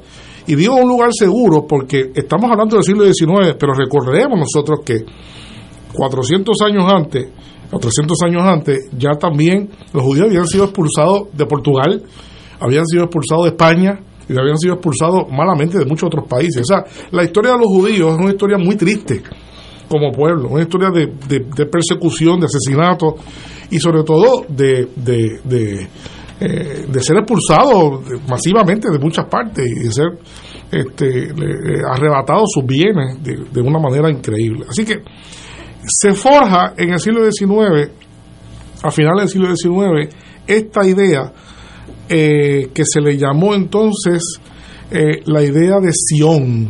La idea de Sion no es nada más y nada menos que una extrapolación del mundo bíblico como justificación política para crear un sistema ideológico que le sirviera de base a los judíos eh, poder establecer una tierra donde ellos podían vivir en paz, lo cual tienen, todo el derecho, tienen todo el derecho, obviamente. En ese momento, pues establecen ellos esta inteligencia que ese lugar era bíblicamente la Palestina. Y comienzan los primeros flujos en distintas décadas de, de la segunda parte del siglo XIX eh, de judíos a moverse hacia la Palestina. Un lugar que ya como dije estaba fundamentalmente poblado por judíos, eh, por, por palestinos, por 10, 10 a 1, 15 a 1 fácilmente, por, por mucho. ¿Cuándo y cómo se incrementa el flujo de los judíos hacia Palestina? Pues bueno, con la derrota de Turquía en la Segunda Guerra Mundial, eh, perdón, la Primera Guerra Mundial, Turquía, que era el regente imperial en todo aquello, el imperio otomano, tenía el control sobre todo eso, eh, realmente eh, la Sociedad de Naciones en 1920 crea lo que se conoce como el mandato británico y le otorga al Reino Unido el control de todas esas tierras que eran dominadas por los otomanos, por los turcos, ¿no? Los, los británicos, en su estilo bien particular, comienzan políticamente, políticamente a jugar con la migración, de tal forma que crean una válvula y comienzan a estimular eh, la, la migración de judíos hacia Palestina. Eso, en algún momento, para no hacer el cuento demasiado largo, que es más largo, converge con el fantasma que ya se ve que está por ahí dando vuelta del fascismo alemán. Ya es claro que el fascismo alemán había comenzado a ganar muchos adeptos en Alemania. Eh, todavía no había señales de que iba a ganar, estamos hablando de los años 20, 20 y tanto. Pero todos sabemos, el que ha visto un poco de esa historia, que la derrota eh, humillante a la que fue sometida Alemania, pues también aceleró el proceso en, la, primera en la Primera Guerra Mundial, eh, llevó a la aceleración ¿verdad? del proceso de nazificación en, Alemania. Eh, ante ese cuadro que ya pintaba mal, los más, ¿verdad? Eh, los que tenían más, más visión comenzaron a irse, comenzaron a irse en masa. Y eso intensificó la llegada de judíos en los años 30, ¿verdad? En 1930 estoy hablando, a, a la Palestina. En ese momento, eh, tanto, es interesante porque tanto los judíos como los palestinos inicialmente, no conjuntamente, pero ambos luchaban y lucharon en contra de un enemigo común. Lucharon en contra del, del control sobre la tierra de los británicos. Y el enemigo en los años 30 fue el enemigo común. Eh, y los británicos, como habían visto una forma de cómo debilitar a los palestinos, que eran sumamente activos en este proceso de rechazar la presencia británica en, en la zona, eh, comenzaron todavía más a abrir la válvula de escape, de traer, ¿verdad?, de, estimular esta, estas migraciones a tal grado de que bueno, ya en los años, en los años eh, de, la, de la guerra había un número significativo, en la Segunda Guerra Mundial había un número significativo de, de judíos allí en, en Palestina. Los palestinos pronto, en los años 30, los años 40, se dan cuenta de que el enemigo verdadero no solamente eran los británicos, sino que los británicos lo estaban traicionando, estimulando la migración de, de, lo- de los judíos y comenzaron a ver en los judíos una amenaza. Y son famosos los primeros pogromes al estilo de lo que había habido en Europa, ¿no? Los palestinos son los primeros que hacen pogromes en Palestina en contra de los de los de los de los, ¿Qué de los progromes? pogromes, asesinatos en masa Ah, ya. asesinatos y persecuciones, este, este, una cosa brutal, brutal. Y se recuerda el, el programa de Jerusalén, el de Haifa, eh, varios programas, porque están, los palestinos ya sienten en aquel momento que los están desplazando por decisión de los británicos y por ejecución de los de los judíos de su propia tierra, que habían habitado, como ya dijimos, por más de 1500 años eh, antes de eso eh, llega el término de la Segunda Guerra Mundial, ¿verdad? Nuevamente los alemanes pierden eh, y, y a partir de un proceso en el cual la Unión Soviética, la Unión Soviética, interesantísimo, eh, siempre ha sido un desde, desde entonces un poderoso aliado del Estado de Israel, siempre, desde ese momento, porque la Unión Soviética permitió eh, la migración de una cantidad notable de judíos que eh, estaban en la Unión Soviética, que estaban seguros allí porque no había eh, adversión en cuanto a ellos, pero que ellos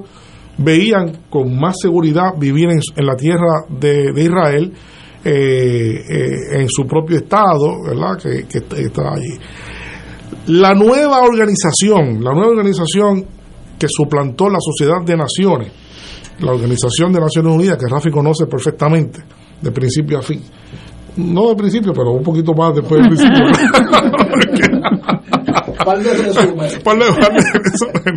Es interesante porque eh,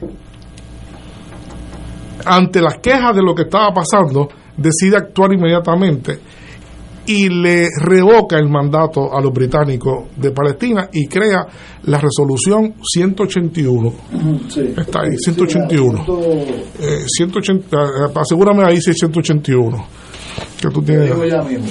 La resolución creo que fue 181. 181 de la 181. segunda asamblea Ahí está. de 29 de noviembre de 1947. En ese momento se, se da por mandato de la, de la, de la ONU, de la, de la eh, recién creada ONU, eh, la resolución de que se creen de que se parta Palestina en dos estados. Eh, hay que decir que la solución de dos estados en Palestina nunca fue apoyada realmente ni por los judíos ni por los palestinos. Nunca. Eso no era apoyado por, por nadie. Eso fue realmente una imposición de, de, Naciones Unidas. Además de eso, incluso nunca, hoy se ve ya algo como normal. Hoy se ve algo que todo el mundo acepta, pero de hecho nunca fue llevada ni siquiera a referendo. O sea, nunca, nunca fue llevada a referendo.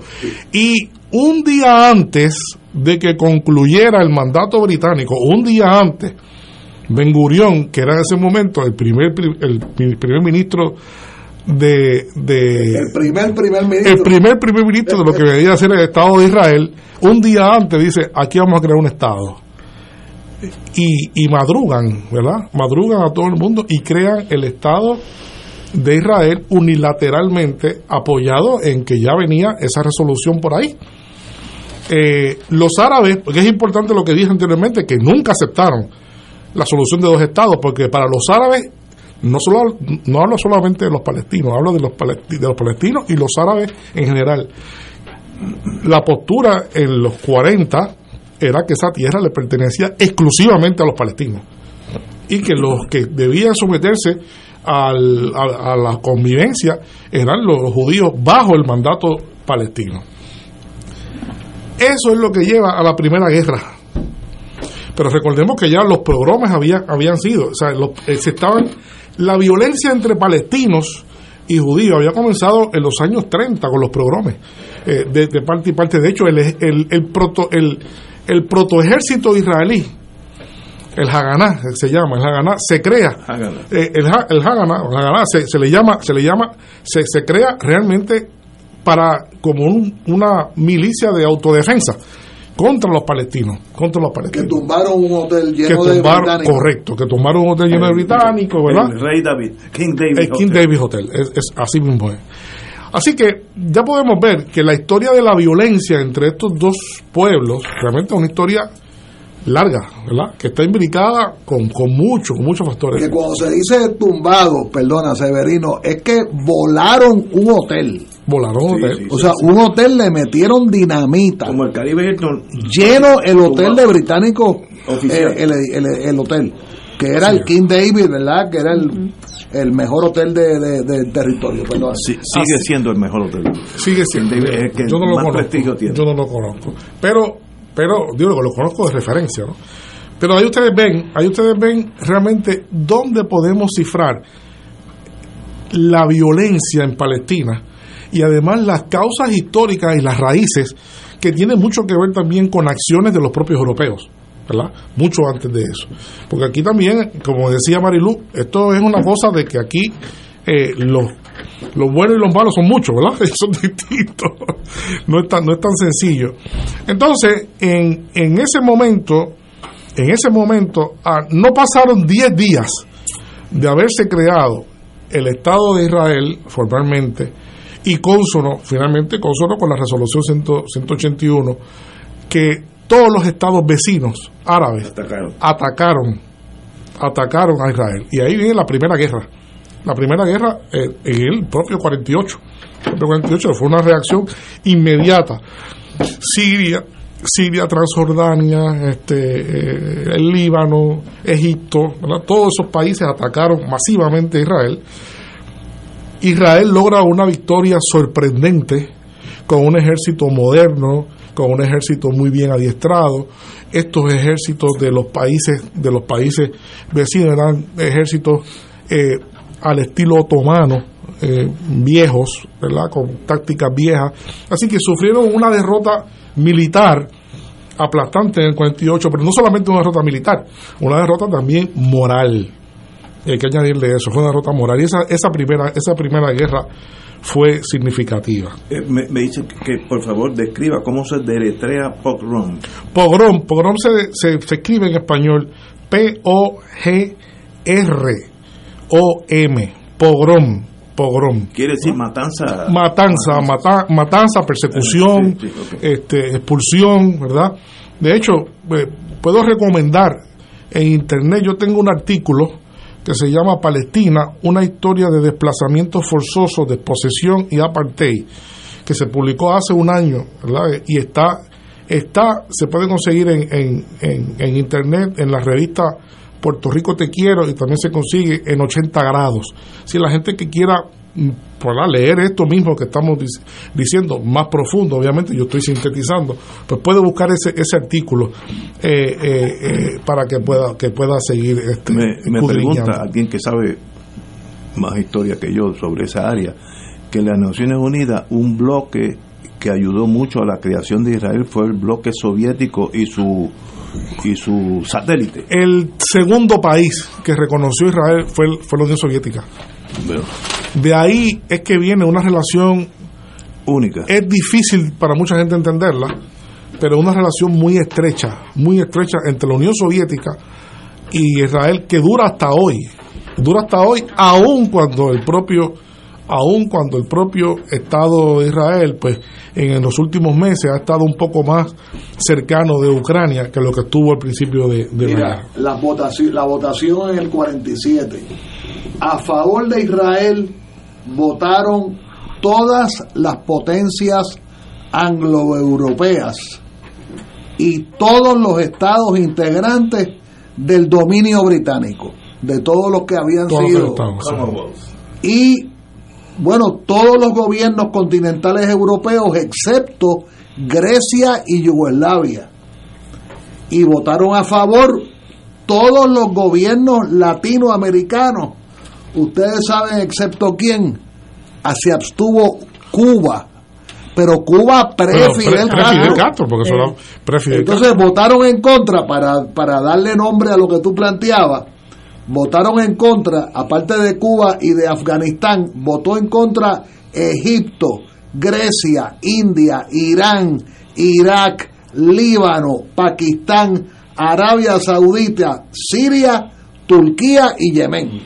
Que eran turcos. Toda la comunidad árabe. Sí, toda la comunidad árabe que había estado bajo el mandato turco, ¿no? Y lo- la Unión Soviética y sus satélites votaron a favor. A favor. Poco después, poco después la Unión Soviética reconoce una maniobra, ¿verdad? Muy, muy, muy estudiada y muy controversial.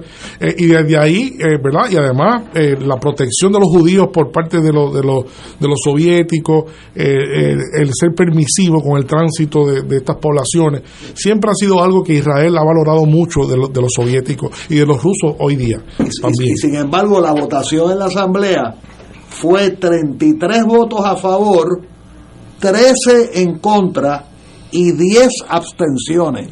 En otras palabras, una votación, cualquier votación, que sea 33 a favor, 13 en contra y 10 abstenciones, es una votación raja por la mitad. Y recordemos que en ese momento lo que había era Era un chispito. no había 60 países Claro, en el eran mundo. creo que 57 el, el- o algo el así. resto, el resto de los países del mundo eran colonias. Así que eso es importante destacarlo. Entonces, desde ese momento, pues, eh, pues Israel se apunta a esta primera gran victoria militar y moral, ¿verdad? De 1948 y legitima, legitima por la fuerza su presencia, ¿verdad? Este, esto no fue un enfrentamiento de eh, israelíes contra palestinos, fue un enfrentamiento, estas primeras guerras son guerras, hay que distinguir, son guerras israelíes en contra de los árabes, ¿verdad? Eh, el, sujeto árabe es el, es el central en esto como, como enemigo. La próxima guerra que estalla, la próxima guerra que estalla, estalla en el en el 1967, estalla la, la, la próxima la próxima guerra.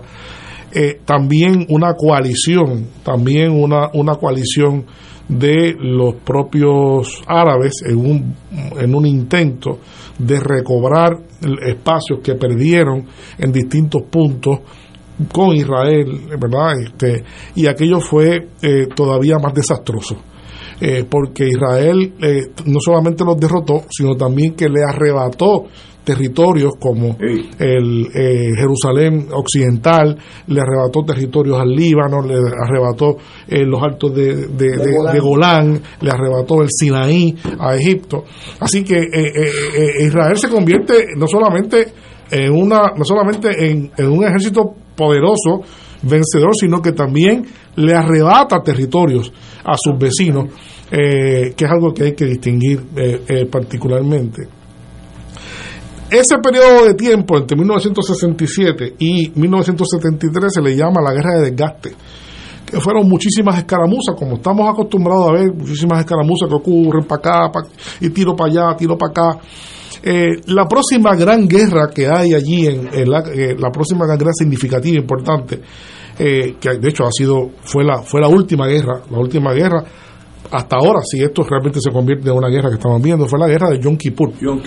Que fue otro intento, hace 50 años, el Yom Kippur, un día de Yom Kippur, que es una, es una, es una celebración sagrada de los judíos, donde los judíos estaban todos en sus actividades y cosas y todos estaban descuidados, algo algo eh, que tiene alguna analogía a lo que pasó, muy parecido y sorpresivamente Egipto y Siria en ese momento atacan por dos frentes distintos a, a los israelíes. En ese momento Israel que estaba todo el mundo celebrando, y estaba todo el mundo en fiesta, eh, eh, eh, se les hizo difícil hacer la transición de la fiesta a los puestos de, comando y, fueron, fueron fuertemente golpeados por los ejércitos de Egipto y de Siria. Egipto y Siria habían sido un solo estado. Habían sido un solo estado. Un solo estado. Habían sido un, solo estado, sí, sí, sí. a pesar de que los toman por sorpresa, realmente finalmente logran, logran repelerlo los israelíes. Eh, ellos lograron reconquistar parte de los territorios del Golán, eh, eh, reconquistaron en una batalla que se recuerda, quizás este, Ignacio que conoce mucho de eso, esa batalla del Sinaí fue una batalla muy muy reconocida en términos de la historia militar. Y que habían tanquistas cubanos en, en ¿Ah, sí? claro. Ah, porque hubo, sí, fue una guerra genuina de, de, de tanques. Una guerra de, tanque, de tanque, de tanque. Y en ese momento, eh, eh, Israel básicamente logran, logran un acuerdo eh, donde no se puede establecer quién, quién ganó finalmente la, la guerra. Así que esa fue la, la primera vez que los árabes reviven su orgullo de darle, ¿verdad? Eh, claro, los judíos dicen que ganaron la guerra, los árabes dicen que ganaron el Yom Kippur, todo el mundo dice que ganó, pero en verdad no, la ganó nadie, quedaron, quedaron como, como empate, es lo que se dice por los elementos eh, eh, observadores regulares. Así que ahí, ahí se acaba la tercera gran guerra entre, entre los árabes, recordemos que son guerras entre árabes y judíos, ¿verdad? Los palestinos participan de esto porque son miembros de los ejércitos de los distintos países eh, donde están los campos de refugiados, pero no, no están comandando la guerra. Los palestinos no están comandando, comandando esta, guerra. De ahí, yo creo que podemos saltar a un momento decisivo en esta historia. Antes, de hacer eso, vamos a una pausa y continuamos. Yo elijo disfrutar más con mi familia. Yo elijo enamorarme todos los días.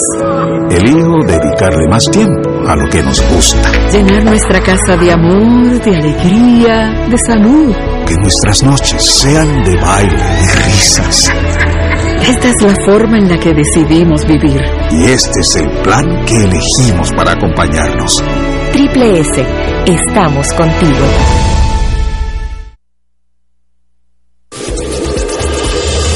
Fuego Cruzado está contigo en todo Puerto Rico.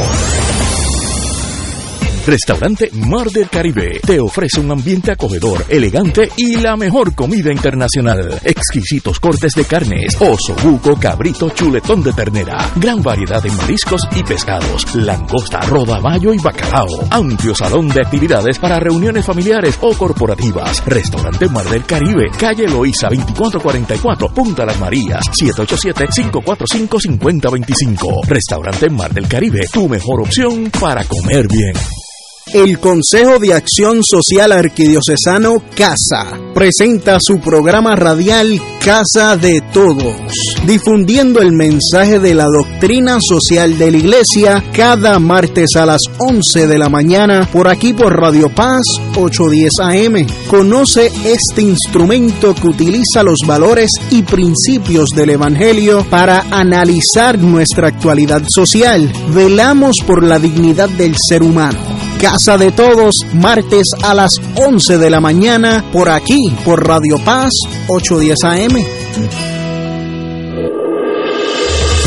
Fuego Cruzado, el programa de más credibilidad en la radio puertorriqueña, es ahora la tribuna abierta de análisis noticioso, con diversas perspectivas que exploran el trasfondo de lo que acontece a diario y cómo nos afecta. Escucha Ignacio Rivera y sus panelistas invitados de lunes a viernes en Fuego Cruzado en transmisión diferida a las 10 de la noche por Oro 92.5 FM. La parroquia Nuestra Señora de Belén invita a los feligreses, a los peregrinos de Tierra Santa y al público en general a la misa pidiendo por la paz la tierra donde nació, vivió, murió, resucitó y envió el Espíritu Santo nuestro Señor Jesucristo, y de donde salió la evangelización a todas las naciones. Será celebrada por Monseñor Roberto Octavio González Nieves, arzobispo metropolitano de San Juan de Puerto Rico, el jueves 12 de octubre de 12.15 a 12.45 del mediodía. Les esperamos.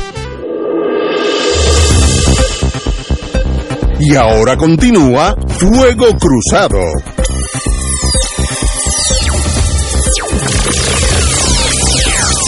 Regresamos, amigos y amigas. compañeros, continúe usted con Israel. Palestina.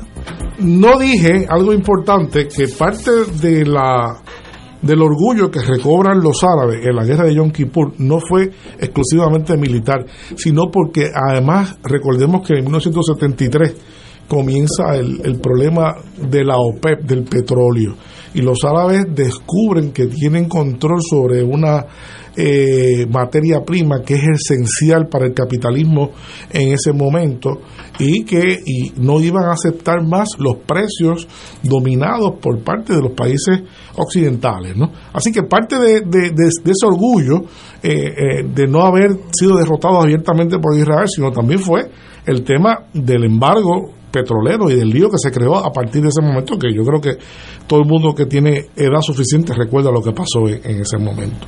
Esto está tan feo ya, esto está tan feo ya, y es guerra va y guerra viene, y con esta historial que eh, eh, obviamente el tema de la paz tenía que surgir en algún momento, y de ahí podemos hacer un salto a 1979, cuando el presidente por antonomasia pacifista de los Estados Unidos, posiblemente el presidente más, más pacifista que ha tenido Estados Unidos, con eh, Jimmy Carter, decide sentar en la mesa ¿verdad? a la parte a la parte palestina y decide sentar en, la, en la mesa no a la parte egipcia a la parte egipcia y a la parte a la parte nuevamente los, palestinos están en ¿verdad? tras bastidores y sienta a Warren Sadat y sienta al, al primer ministro de, Israel, a, Rabin, eh, lo sienta en una mesa y logran eh, los famosos acuerdos de Camp David, que fue una contribución enorme, ha sido una contribución enorme porque después de eso Egipto,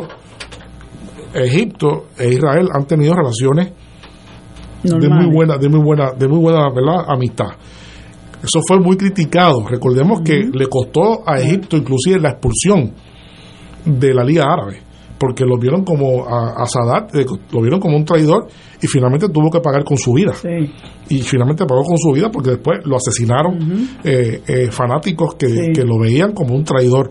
Pero el, acuerdo se logró demostrando que había posibilidad, que, de que la paz no era una palabra ajena al proceso palestino, árabe, israelí. ¿verdad? Y yo creo que es una contribución importante en un momento dado. El próximo elemento importante eh, ocurrió cuando eh, acaba la, eh, la disolución de, la Unión Soviética, está el presidente Clinton, nuevamente un presidente de Estados Unidos establece el otro proceso de paz importante, mucho más abarcador que, el de Camp David, mucho más sofisticado, que fueron los famosos acuerdos, que culminaron los famosos acuerdos de Oslo, que establecieron la autonomía la autonomía, una autonomía limitada para los palestinos en Cisjordania y en Gaza.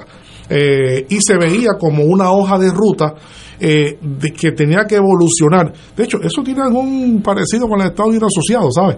Eh, de alguna manera, porque era como algo algo así, algo así, ¿verdad? este, algo algo así como una, sí, sí, sí, sí, de, de, cierta cierta autonomía.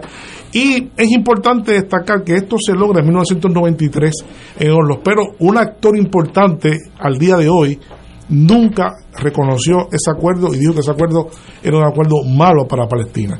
Ese actor, que todavía era un actor eh, muy limitado, se llama eh, Hamas. Eh, y en ese momento ocurre algo también que debemos destacar para la gente que nos está escuchando y conozca un poco más de esta, de esta, de esta historia. Y es que a partir de ese momento comienza a darse una transición en el liderato político eh, de, de, Palestina. El dominio pleno que tenía desde el momento que, como Rafi dijo, que comenzó Yasser Arafat como líder absoluto de, de los palestinos, basado en la ideología del, del, nacionalismo árabe, ¿verdad? Basado en el nacionalismo árabe, nada de religión, comienza a ser cuestionado por Hamas al no reconocer el acuerdo de Oslo, que fue un acuerdo importante porque estableció entonces esta autonomía que la gana, la gana abiertamente, la gana abiertamente la autoridad palestina, eh, eh, la OLP y, y, Fatah ganan ese frente que se llama Fatah, gana realmente las elecciones en Cisjordania, pero pierden la elección en Gaza. Y quienes ganan en Gaza es Hamas. Y desde entonces Hamas ha estado gobernando, por un lado, haciendo de la oposición a, la gente de Fatah y, de, los descendientes de Yasser Arafat en la autoridad palestina, pero sobre todo con un nuevo liderato juvenil que cada día, cada década ven el acuerdo de Oslo como una concesión eh, realmente que nunca debió haberse dado nunca debió haberse dado, porque era se cedió demasiado para los israelíes, ¿verdad? Se dividió, no entrar en eso, la división de los sectores, porque no, no tenemos tiempo para eso, ¿no? Eh, pero eso produce prácticamente, eh, abuelo de pájaro, vale, vale la pena mencionarlo, el tema de las intifadas, ¿verdad? Todo el mundo que ha estudiado un poco la cuestión eh, palestina, la primera vez que los palestinos asumen el control propio, ¿verdad? En términos eh, militares, en términos de oposición a Israel, son con las intifadas. Las intifadas son simplemente levantamientos, levantamientos que los palestinos protagonizaron, pero a piedras y palos. A piedras, palos, tiros, patadas, ¿verdad? Todo ese tipo de cosas. David contra eh, Goliat. David contra Goliat, David contra Goliat. Y, y así se dieron la intifada, la primera intifada, que fue en 1987, y sobre todo la segunda intifada, ya muy en protesta con los acuerdos de Oslo en el año 2000. En, año, en el año 2000. Eh, yo creo que estamos listos ya para no ir perdiendo mucho tiempo en colocarnos en un hecho importante que ocurrió en el año 2017. En el año 2017. En el año 2017, yo tengo por aquí, podemos decir que ocurrieron dos cosas importantes. La Comisión Económica y Social para Asia Occidental de la ONU, eso es el equivalente a la CEPAL, eso es como la CEPAL, pero de Asia Occidental, eh, de Asia, eh, sí, Occidental, de la ONU, rinde un informe importante bajo el nombre de prácticas israelíes hacia el pueblo palestino y la cuestión del apartheid. Estamos hablando de 2017. Este informe y la investigación que le precedió fue llevado a cabo por académicos, especialistas y técnicos, que examinaron las denuncias, múltiples denuncias que, había eh, históricamente hablando, por reclamos por territorio, reclamos por... Y a manera de conclusión, el informe en su página 87, y esto es un informe público de Naciones Unidas, dice de forma clara lo siguiente. Este informe declara sobre la base de investigaciones académicas y evidencias contundentes que Israel es culpable del crimen del apartheid. Son las Naciones Unidas. Sin embargo, solo un fallo de un tribunal internacional en este aspecto diría daría auténtica autoridad a dicha valoración. Ustedes son abogados, ustedes saben lo que significa eso. Por tanto, los autores instan a las Naciones Unidas a aplicar esta conclusión con carácter urgente mediante el cumplimiento de sus responsabilidades internacionales en relación con el derecho internacional y los derechos del pueblo palestino por las razones que hemos enumerado aquí. Así que fíjense como ya en el año 2017 es claro eh, que una parte importante de las reclamaciones palestinas eh, son válidas de acuerdo a, a, esto a esto esto casi converge esto casi converge con la tercera gestión de paz que hace un presidente de los Estados Unidos.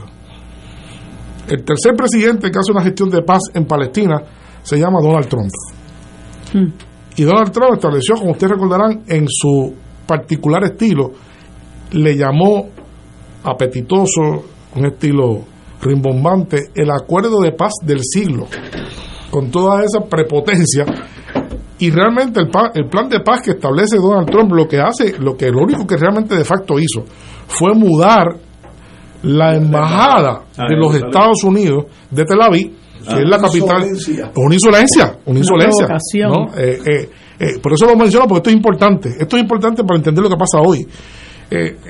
y, a través de ese hecho pasa la pasa la, la embajada a Jerusalén, causando además un efecto dominó de otros países que también hicieron lo mismo en seguimiento y causando también el envalentamiento, envalentonamiento de los sectores más radicales de ese espectro nacionalista sionista dentro de Israel, que provocó la aceleración, la aceleración de lo que estaba en marcha de nuevos asentamientos de una forma muy agresiva dentro de Cisjordania, nuevos asentamientos, nuevos colonos.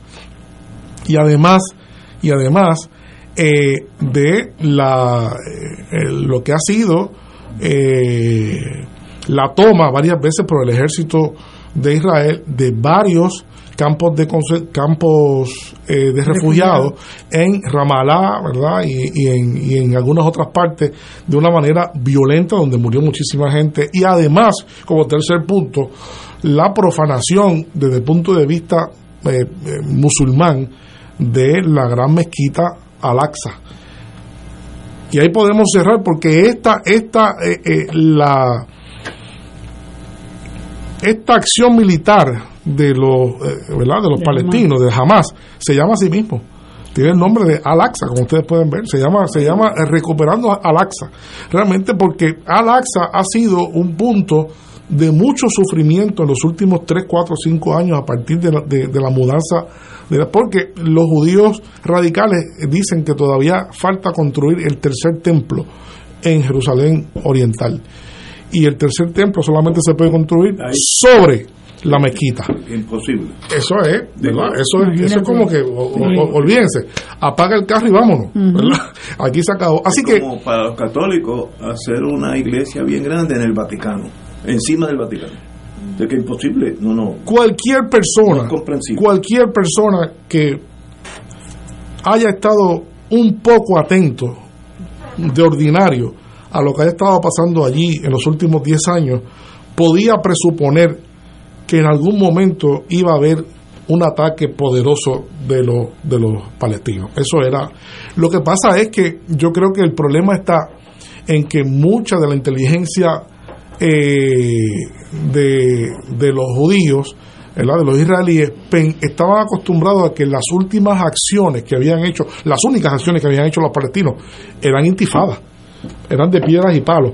La gran sorpresa aquí fue que la respuesta de ahora no fue de piedras y palos, fue una respuesta que jamás se esperaba que iba a alcanzar ese grado de sofisticación militar, ese grado de planificación eh, que le iba a aceptar lo que, lo que dije al principio, posiblemente lo que dicen los especialistas, la mayor derrota, el mayor golpe militar a Israel en 50 años. ¿Y por qué finalmente falló la inteligencia militar israelí?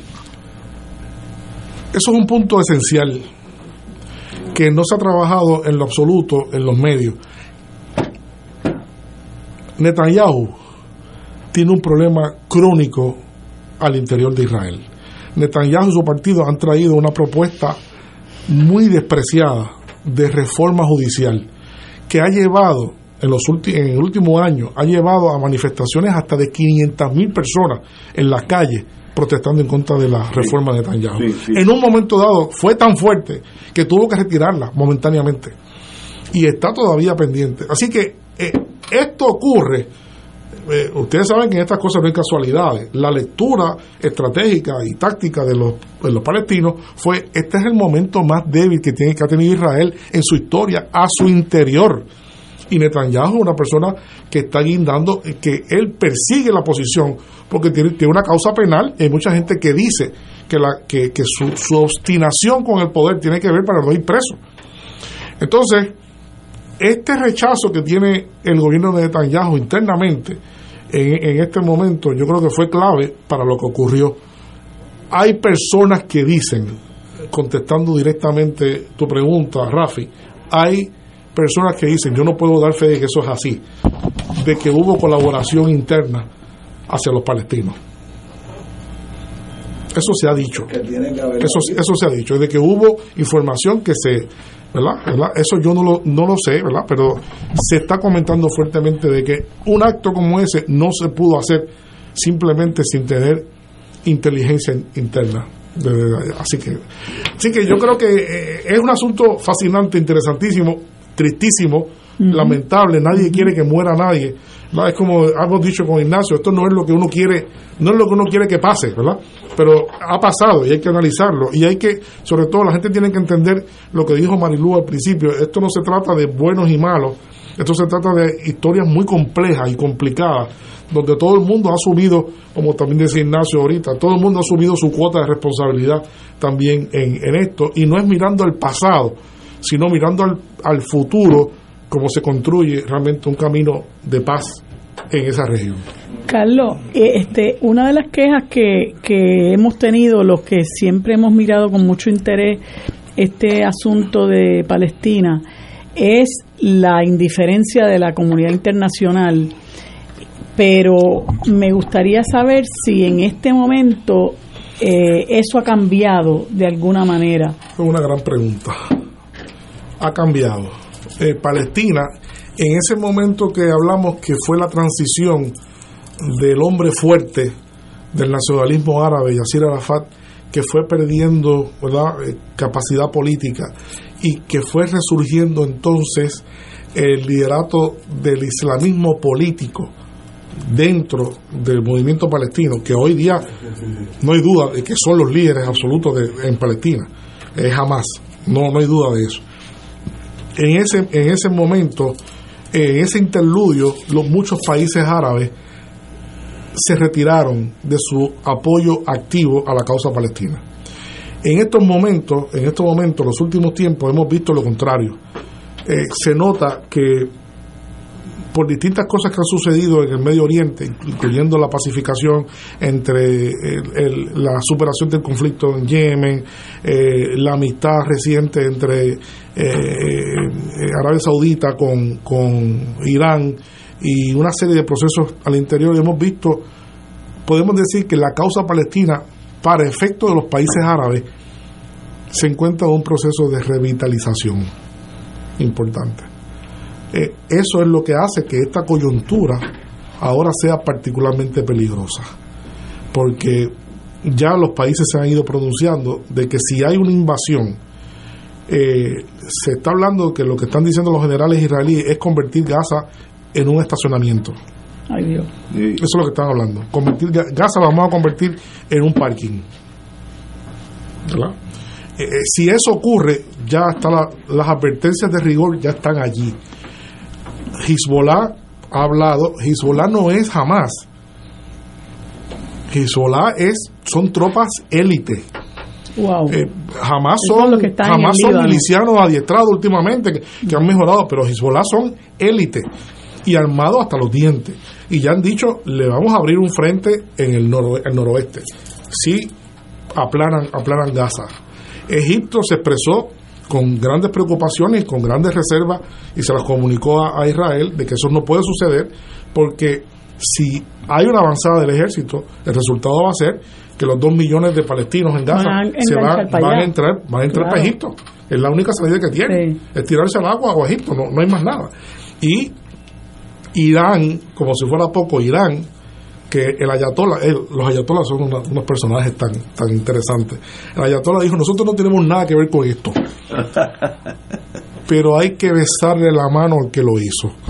Anda. Así dijo el ayatollah en, declaraciones que si nosotros no tenemos nada que ver con esto. Que no son árabes. No son árabes, no son árabes, pero son los más consecuentes actores en pro de la causa palestina en este momento. Fíjate, Severino, eso que tú planteas que los israelíes están diciendo sobre Gaza, convertirlo en un estacionamiento, ¿verdad? O sea, aplanar a, a Gaza, es exactamente lo que hizo Hitler contra la ciudad de Varsovia.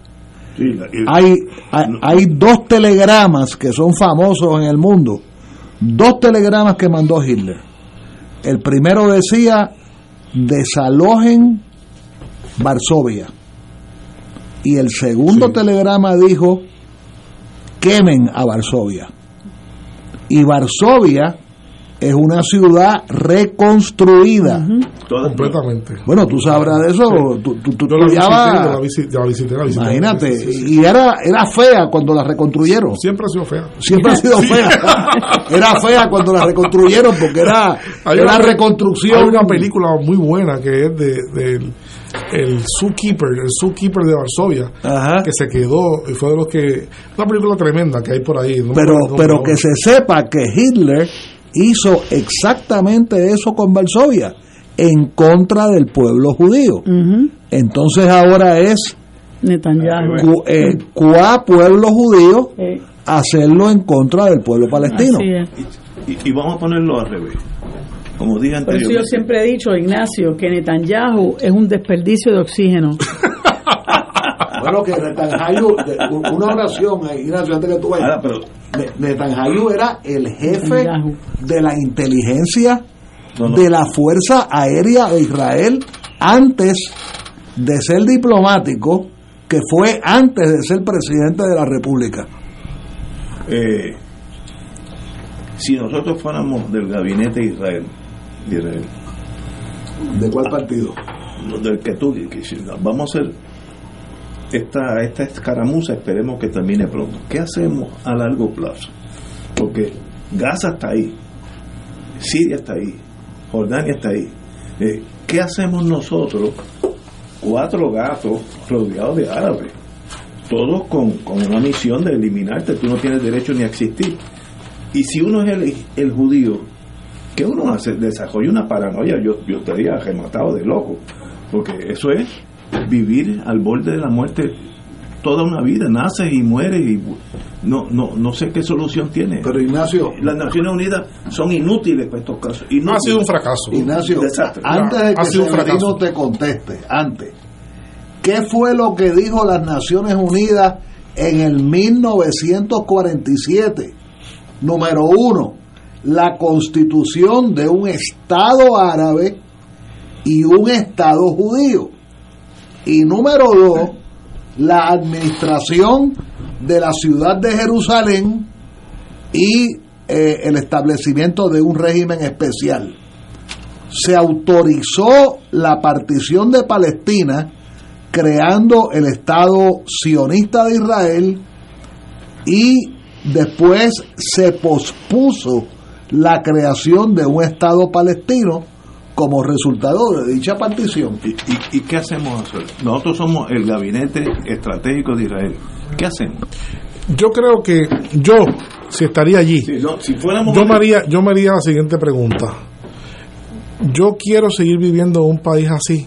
Quiero que mis hijos sigan viviendo en un país que todo el tiempo estoy amenazado.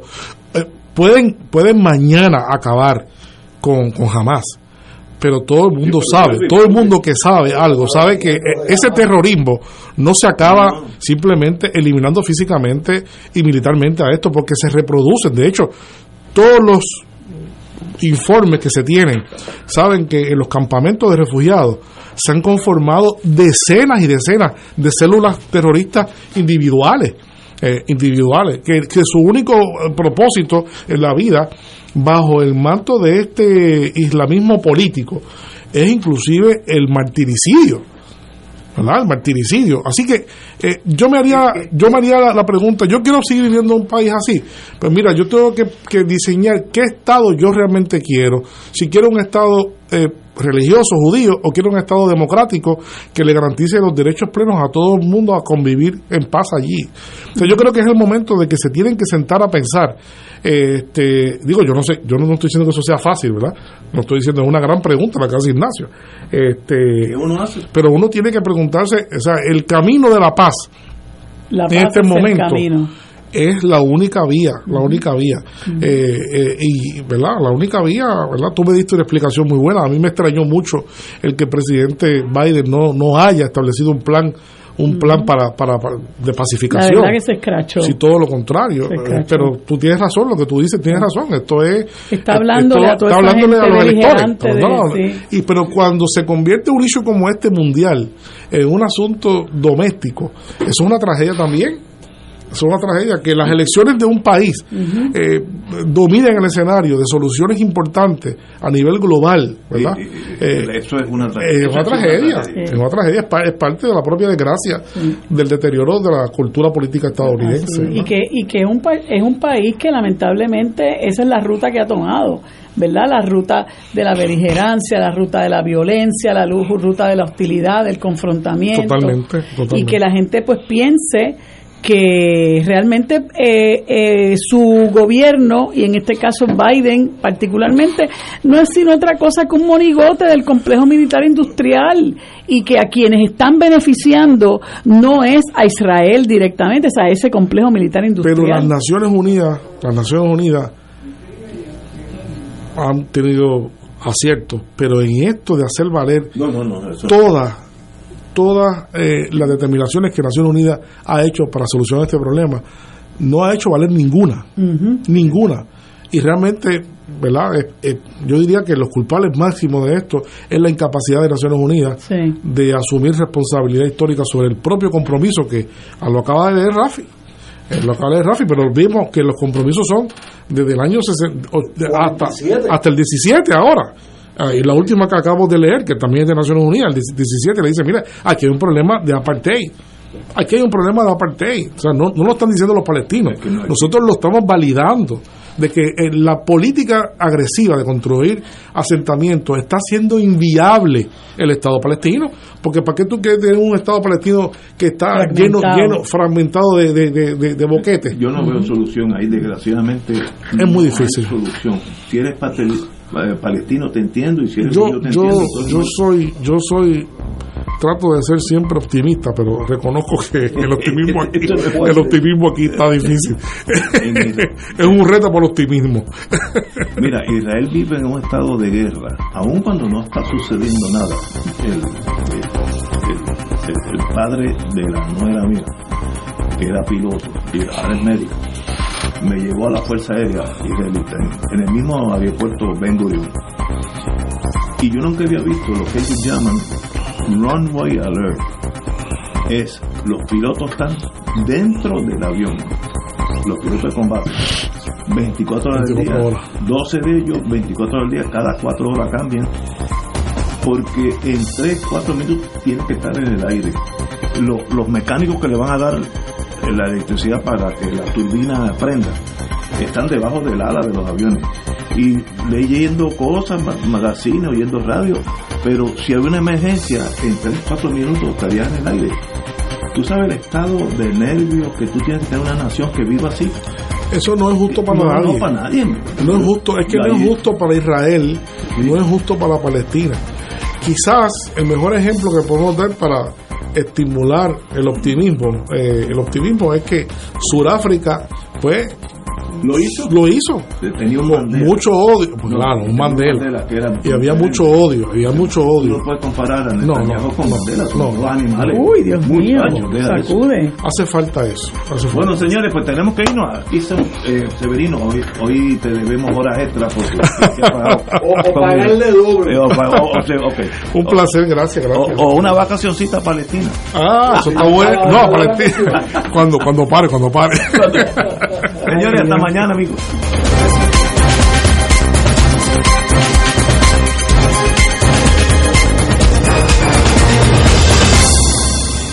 Esta emisora y sus anunciantes no se solidarizan necesariamente con las expresiones vertidas en el programa que acaban de escuchar.